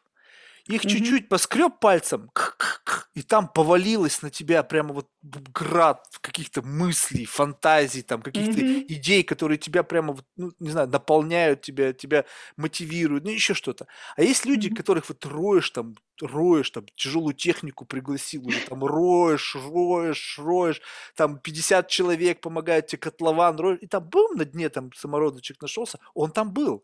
Но количество mm-hmm. КПД, потраченного энергии, потраченного излечения вот этого чего-то, ну, лишь, еще понятно, что, может быть, там много. То есть нужно было mm-hmm. глубоко рыть, человек защищался, я не умею это делать. И поэтому мне становится так тяжело, я думаю, блин, я просто вымотан. Я получил что-то, как бы что я хотел получить, вот ту самую эмоцию, ради чего все это делается. То есть mm-hmm. мне нужно вот какой-то вот какой-то наркотик, какой-то, который позволяет мне вот чему-то удивиться, а, вот прям вот какую-то новую мысль. Вот сегодня вот действительно я подчеркнул для себя, что удивление для кого-то может быть страшным. Прям вот реально, вот можете верить, может нет, вот не было в голове вообще подобного концепта, что удивление может кого-то пугать. Вот, вот, вот ну, не было. А для меня вот это как раз удивительно, потому что, ну, для меня и сама по себе коммуникация с людьми это тоже всегда такой э, да, как бы всегда некий, э, всегда, это то, что всегда требует какой-то решимости, да, это то, что я целенаправленно как-то отрабатывала, да, именно вот преодолевая, значит, э, скажем так, природную несклонность к этому. Э, да, и коммуни... да, мне почему, собственно, может быть, я и занимаюсь этими темами, потому что для меня в этом действительно есть чудо. Да, для меня в этом действительно, да, как бы вот меня там в каком-то юном возрасте шарахнуло тем, что у нас есть язык, который позволяет нам как-то вообще понять друг друга. Да? Я, значит, э, была более-менее, вот училась там, в Литинституте, да, какие-то филологические дисциплины слушала. Потом я поняла, что мне, наверное, нужен другой какой-то заход. Я пошла, значит, философски этим заниматься. Да, именно потому, что это вот, ну, вот то самое удивление, которое в моем случае, да, оно было как раз э, таким ну, настолько захватывающим, да, я бы сказала, что в, конечном счете вот через всю жизнь оно продолжает идти. Э, да, и каждый раз, когда мы со студентами по поводу какой-то там проблемы начинаем вступаем в диалог, да, и видим вот эту вот саму способность договориться, для меня это чудо. А способность договориться, вот э, ну, тут же тоже разные, на нее по-разному можно смотреть. Вот с одной стороны, договориться можно как путем взаимного компромисса, да? То есть мы как-то вот, ну, ни тебе, ни мне. То есть как-то вот, ну, вот как-то остались вот здесь. То есть у нас появился какой-то common ground, да, но в целом как бы здесь не было такого. Другой, другой вариант– это когда кто-то кого-то разубедил в чем-то. Ну, скажем так, mm-hmm. вот я часто, бывает, живу в каких-то заблуждениях. Мне кто-то вот объяснил, и у меня не осталось после этого чувства, что меня нагнули. Ну, mm-hmm. то есть, что mm-hmm. меня не заставили, мне просто действительно объяснил умный человек, что я mm-hmm. неправильно мыслил. И мне от этого стало как бы даже хорошо, приятно, что я наконец-то как mm-hmm. бы вот у меня появился какой-то трезвый взгляд на ситуацию, я жил в каких-то заблуждениях. И третий вариант – это когда тебя нагнули. Ну, то есть тебе вменили, то есть вот ты угу. что-то не так, блин, ну не верю я в это, у меня в голове не укладывается, но факты говорят об обратном. Угу. И, и ты смиряешься с этим. И получается угу. вот, но самый же, как бы получается, и, и во всех этих ситуациях всегда как бы нету, э, ну то есть есть выигравший или проигравший или ничья. Угу. А ведь два выигравших когда бывают? Мне кажется, два выигрыша бывает, э, ну, в такой, может быть, немножко идеализированной, опять же, да, ситуации, но с другой стороны, по-моему, единственно как бы достойной ситуации в ситуации, когда э, здесь э, не работает насилие, да, в ситуации, когда это вариант предложения посмотреть на что-то иначе, да, и в ситуации, когда я показываю, что может быть иначе. А, да, а готов человек принять мою позицию или не готов, ну, это уже не от меня зависит, да, как бы. Вот, вот... Или, э, э, или там даже готов ли он увидеть эту позицию. Принять, я имею в виду, не занять мою позицию, да, а просто принять существование того, что может быть иначе. Хотя бы. Вот это очень важно, и я опять же с этим столкнулся, что люди просто не хотят на это смотреть. Mm-hmm. То есть э, вот э, когда тебе кажется, что у тебя есть какой-то интересный угол обзора, ну, скажем mm-hmm. так, вот что есть вот какая-то мысль, она нестандартная. То есть mm-hmm. к ней можно относиться как к абсурду, но mm-hmm. просто эксперимента ради. Попытайся относиться к этому не как к абсурду, а просто к чему-то, что может быть интересно. Угу. Это же как бы некое приглашение в какой-то ну, Wonderland, да? Ну, то есть он угу. же абсурдный. Вот Алиса попала, там же все какой-то бред. Ну, то есть, угу. но, но это путешествие. Угу. И большинство людей не хотят отправляться в такое путешествие. Ты их приглашаешь, они начинают сопротивляться, говорят, не-не-не, это мне не интересно, это не мое, и так далее. И ты возвращаешься в ситуацию, когда говоришь, ну окей, давайте mm не пойдем в мой Вандерленд, пойдем вот в ваш Вандерленд. mm Покажи мне, что там у тебя есть. Вот покажи мне, что вот тебе интересно. Mm-hmm. И вот задавая такой вопрос, многих это ставит в ступор. Вот если бы я вам задал сейчас такой вопрос, вот каков mm-hmm. вот он ваш Вандерленд? Вот, вот что там такого как бы удивительного, интересного для самой себя получается, не, не для окружающих? Mm-hmm. Куда можно было бы пригласить человека и вот ему это показать? Вот что это? Ну, то есть я сейчас не говорю каких-то там интимных вещей, не прошу их рассказывать, mm-hmm. но просто вот как, каково бы было вот это приглашение? Как бы оно выглядело? Ох, ну, надо подумать. Сейчас отчасти мне кажется, на самом деле, что я вот всегда это делаю, когда я прихожу к студентам, да, я приглашаю... Это не совсем ваш... Это не совсем ваш. А он вот, вот понимаете, дело в том, что он как бы, что опять же, да, мой Вандерленд, в нем очень много э, вот этих вот слов, которые, да, вот этих вот, которые вступают друг с другом в какие-то созвучия, да, которые вступают друг с другом в какие-то переклички. И в этом смысле э, мне кажется, что э, радость вот этого моего да, мира в том, что в нем я смотрю, я могу посмотреть на него, как бы я могу посмотреть всегда, ну как бы немножко не только своими глазами, да, вот, вот весь этот вот э, бэкграунд, да, все, все, что я изучала, они, оно позволяет мне э, да, как бы видеть вот этот мир немножко вибрирующим. Mm, то есть получается приглашение такое, давай посмотрим на мир – используя разные очки. Да, давай посмотрим на мир как на, на что-то не незавершенное, не окончательное, да, как на что-то, что все время находится в процессе становления, и поэтому, да, оно все время вот так вот двоится и множится. А вот если человек спросит, а вот, вот окей, я, я all in, я, в, ага. я готов в эту игру играть. Вот какой идет такой вот, чтобы вот, ну, надо же сонастроиться, да, то есть понять, о чем ага. я, вот опять, на словах я понял, о чем идет речь, что как будто бы модель, мир, который, на который мы смотрим, он постоянно видоизменяется, то есть рендеринг происходит прямо в моменте, то есть в зависимости от того, что, что мы туда дополняем, раз вбросили каких-то красок, поплыло все в отличности. Но вот, скажем так, для того, чтобы сонастроиться, я вот, допустим, я попросил, а мне нужен пример, вот на что конкретное мы можем посмотреть, вот прямо use case.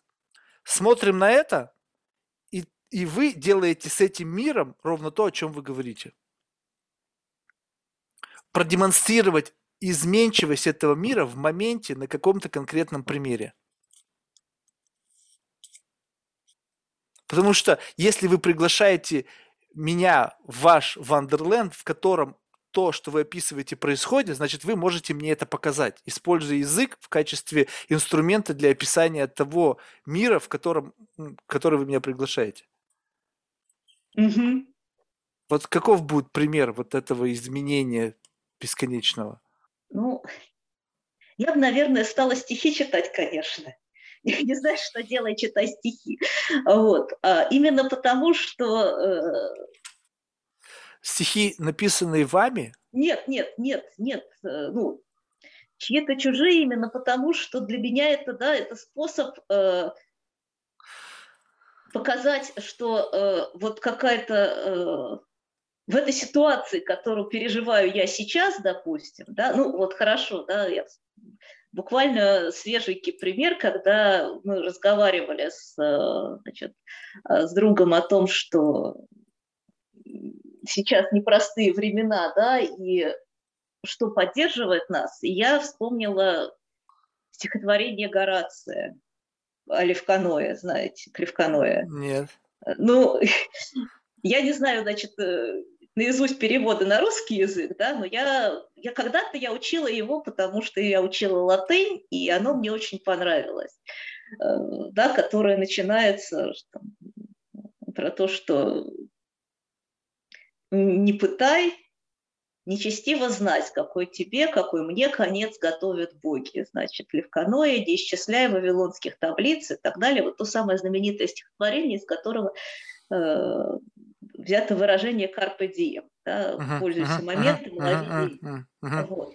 И, я, и для меня очень важно, да, что я могу сейчас, ну, как бы вот это стихотворение дает мне какую-то, какую-то поддержку, да, какое-то утешение, потому что э, то, как проживаю свой день я, оказывается неожиданно созвучно э, тому, как э, проживал его Гораций и давал и говорил, да, что не строй долгих планов, да, не имей долгих надежд, пей вино и разговаривай с друзьями, потому что и вот та буря, которую он описывает, да, буря на Теренском море, которая, значит, зим... когда зима, да, поднимаются какие-то вот эти вот э, зимние шторма, Э, да, она оказывается не просто бурей в Теренском море, которая когда-то была у Горация, да, она как бы сосредотачивает в себе, ну, вот какое-то бушевание внешнего мира, да, значит, и который оказывается настолько хаотичен и непредсказуем, да, что, что ты ничего не можешь с ним поделать. Ты не знаешь, сколько отмерит тебе Юпи, отмерит это Кадое Юпитер, да, ты не знаешь, сколько отмерено тебе. Ты можешь пить вино и разговаривать, и как бы с сознанием вот этой вот обреченности, без надежды, но и без отчаяния. Это очень любопытно. То есть можно тогда сказать, что душевный комфорт находится в том, когда вы находите как бы интерпретацию того, что происходит внутри из внешних источников? А, это не, не про душевный комфорт, это скорее про связь, про, про то, что вот язык, да, про то, что а, ну, какой-то, может быть, культура, да, про то, что тексты книги, они дают мне возможность вот этой переклички с тем, кто как уже давно умер и не знал о моем существовании, но каким-то образом я могу к этому приобщиться и сделать это, да, как бы войти в это, да, сделать это не то чтобы своим, а, да, но в этом будет какая-то душевная рифма, что ли, да, в этом будет какое-то созвучие. Да, ну вот, допустим, если бы я это интерпретировал, то есть без этих стихов, я бы uh-huh. просто в своей голове бы сказал, ну ты знаешь, Марк, все может быть, и все. И мне бы вот, вот этот референс к стихам, он был не нужен, потому что я и так понимаю то, что жизнь наша, она вот как бы абсолютно непредсказуема. То есть, и, но вот в вашем случае именно использовать, как бы то, что всплыло в воспоминании вот это стихотворение, которое легло в контекст, как бы вот, mm-hmm. как, как, как, как некий, получается, как некий спасательный круг выступает. оно даже, понимаете, не то, что спасательный круг, да, если бы вас, если бы вы говорите, что это вы проживаете Марк, ну все может быть, Марк как бы, значит, успокойся, и такое тоже бывает, да, вы как бы проживаете это в одиночку, да, неким одним образом, да, uh-huh. а когда я вижу вот это вот, э, как бы сказать, удвоение и умножение, да, то вот эти события мои, они э, как бы, да, они, они начинают вот как раз, да, они начинают течь и множиться, а. да, они как бы становятся вот такими зыбкими и подвижными, потому что э, ну, в каком-то смысле, да, я могу разделить их с Горацием, который когда-то уже о чем-то таком говорил, но не о чем-то таком же, конечно, не об этом.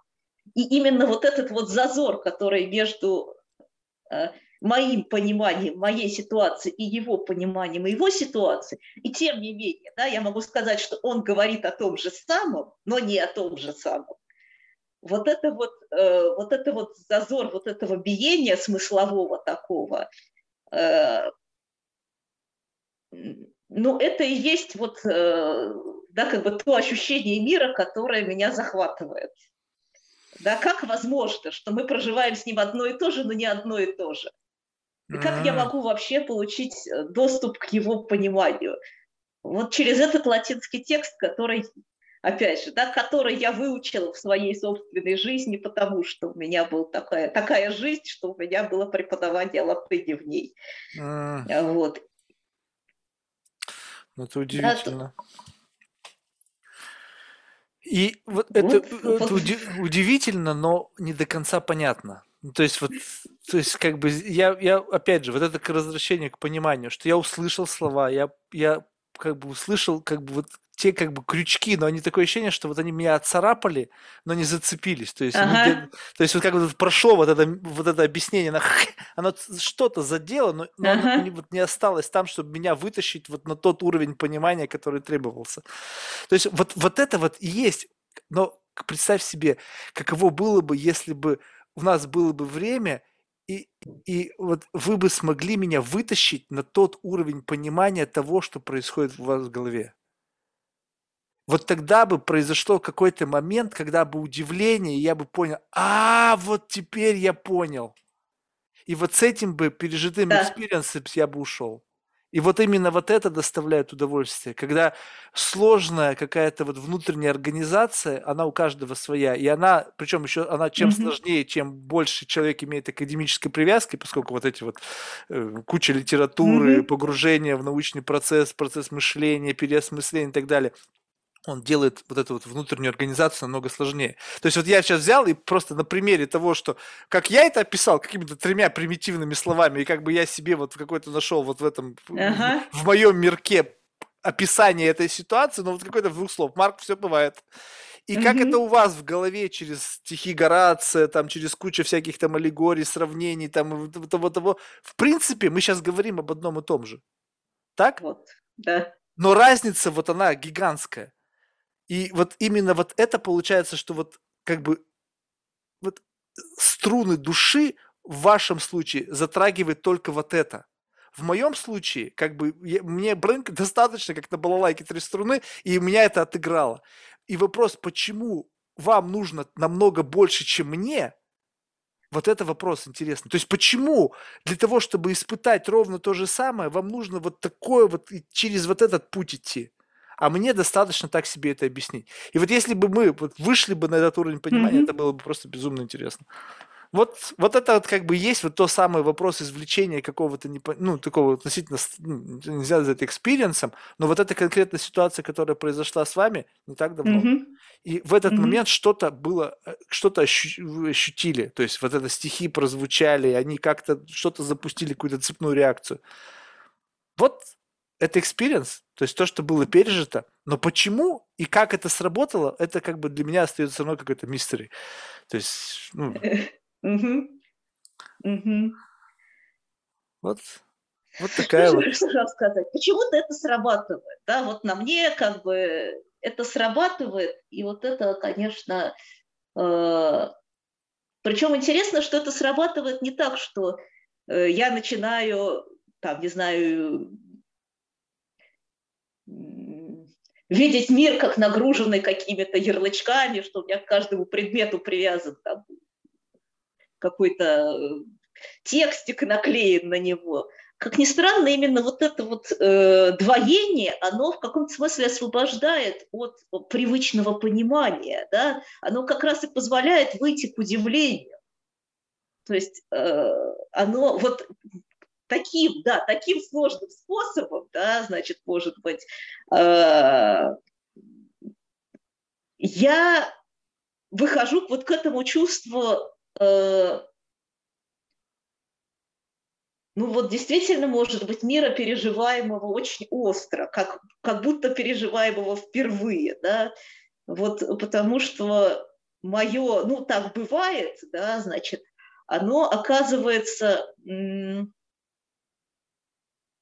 ну, во-первых, да, что кто-то его уже понял, да, еще до того, как я как бы об этом сказала, его кто-то уже понял э, и сказал его э, каким-то другим способом, очистив от вот этого вот привычности, да, вот то, что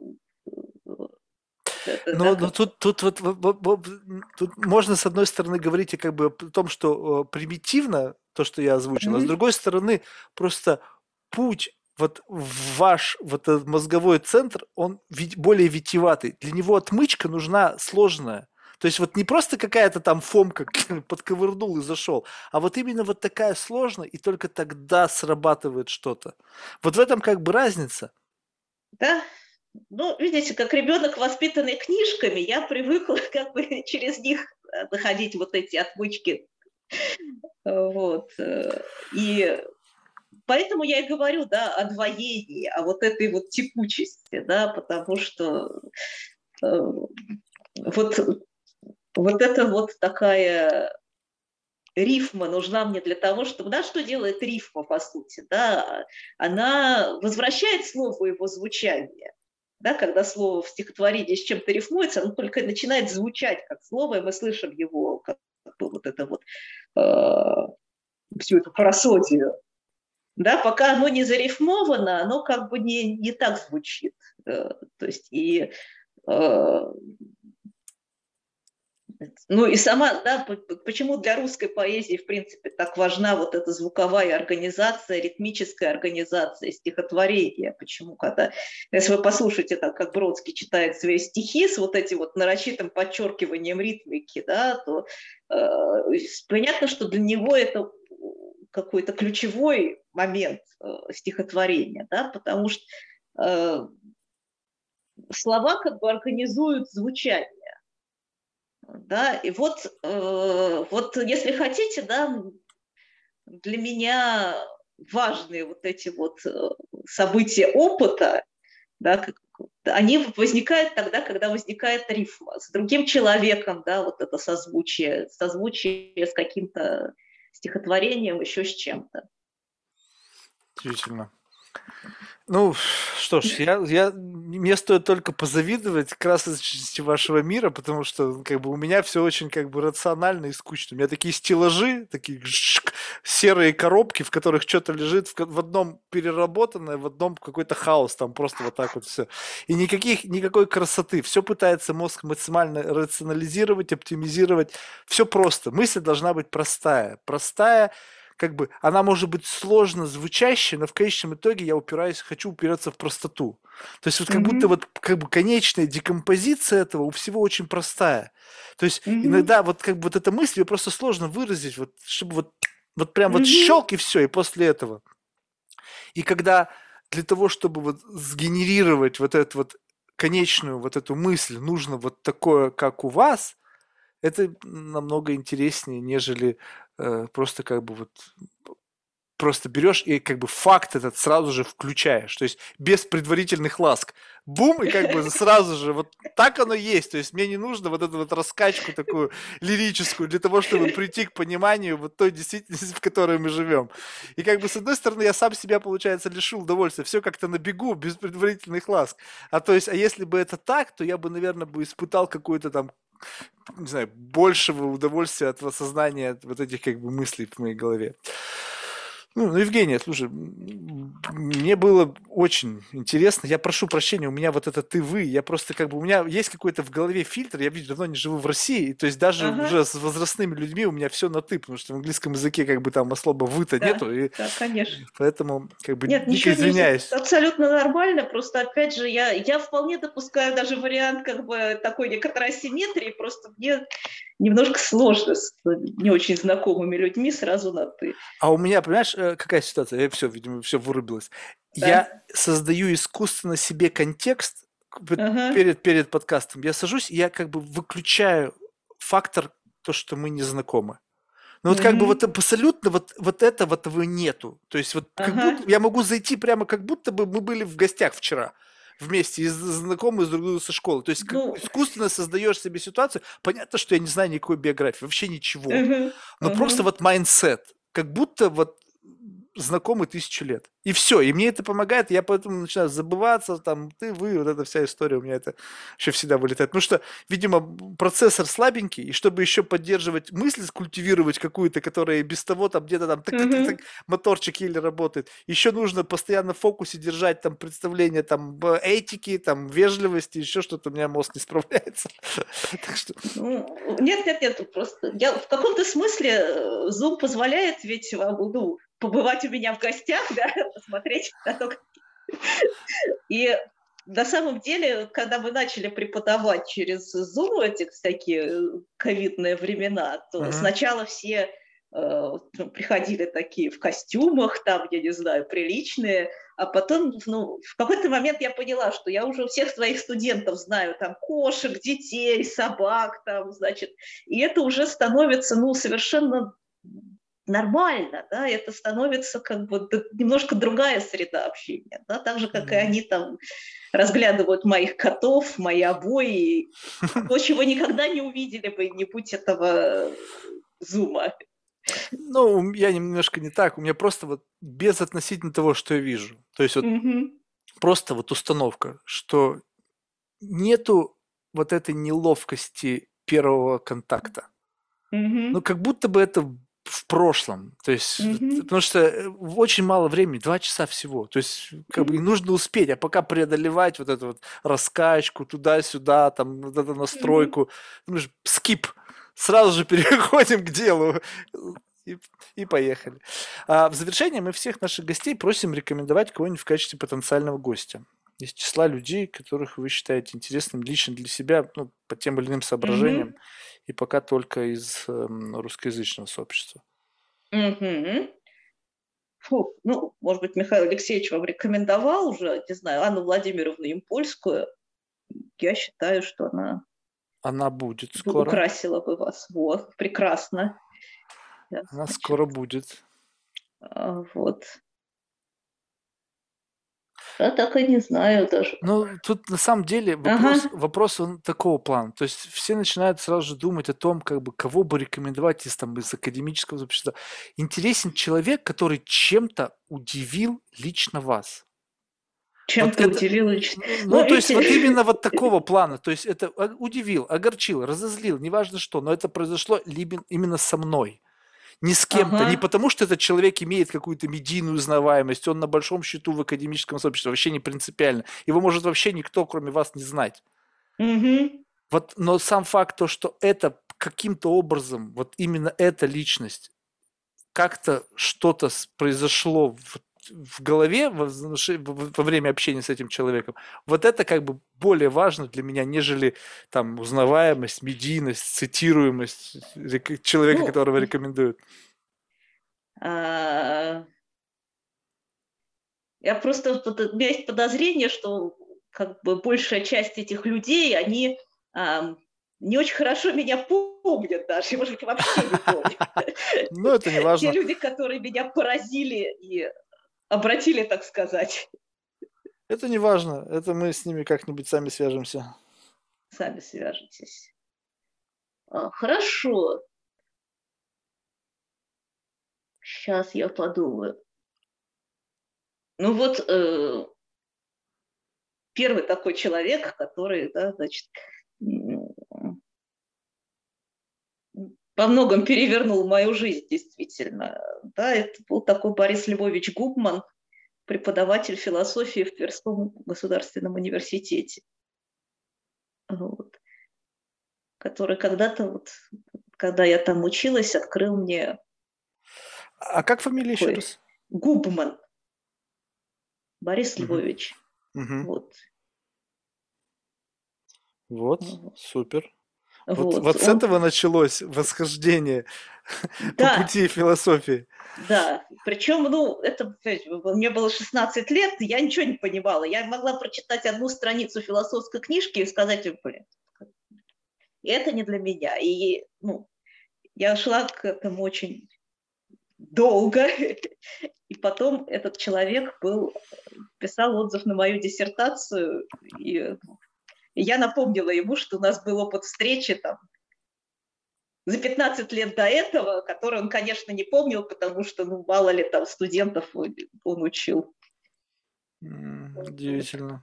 Вот так да. вот, лич, вот личность человека в истории, как она. Да, да, да. Но и, и я писала, ну, как бы, во многом о том, ну, какие-то были пересечения, да, с тем, о чем он нам читал лекции, потому что тогда я поняла, что вот, вот как бы это то, что это то, что меня удивляет. И оказывается, об этом кто-то уже говорил. Mm. Вот. Что-то еще? А. Попробуйте, знаете, это самое. У меня в литературном институте такой преподаватель Сергей Романович Федякин. Вот. Преподаватель института. Uh-huh. Вот. Это тоже человек, который много мне открыл в литературе. Просто не тем, что он что-то объяснял, да, а тем, что он мог сказать какое-то слово, и, и стана... я начинала видеть то, чего не, раньше не видела. Удивительно, очень любопытно. Да. Что ж, Евгений, еще раз большое спасибо вам за ваше время. Ну, я сегодня отработал немало из моей библиотеки абсурда. вбросил всякого, что накопилось. Спасибо большое, успехов. Ну и дальше какого-то надеюсь, углубления в познание. Получилась коммуникация. Ну, вот это как бы вам решать. С моей стороны всегда получилось, потому что у меня не бывает... Ну, то есть мне бывает ощущение, что как будто бы мы могли копнуть глубже, но не копнули. Угу. Сегодня в конечном итоге я уловил что-то новое. И это mm-hmm. для меня как бы достаточно. То есть вот если я наконец-то ощутил, что я вот что-то могу для себя новое подчеркнуть, и с этого момента как бы жизнь уже будет как бы больше. То есть у меня теперь mm-hmm. я дальше пойду по жизни с новым какими-то дата-поинтами, которые не просто вот именно академического плана, какой-то факт mm-hmm. вы мне рассказали, mm-hmm. а то, что у меня теперь есть новое понимание, которое впоследствии я могу обернуть в инструмент и дальше с этим двигаться. Для меня это самое важное. Ради этого все. Ради да. этого обтачивание своих каких-то странных мыслей и приобретение нового опыта, который основан на фидбэке. Жик-жик-жик. Поэтому, ну, я с моей стороны все удалось. То есть тут уже вопрос к вам, насколько не зря нет, ли было нет, потрачено мне, это время. Нет, нет, мне было очень интересно, и это было важно, это было важно услышать и важно что-то сказать. И мне кажется, что тут что-то прозвучало такое. Да, слушайте между был, строк. Был отзвук, был да, отзвук. Да, да. Что-то было, да, точно. Что ж, еще раз большое спасибо, успехов. Спасибо, до свидания. До свидания.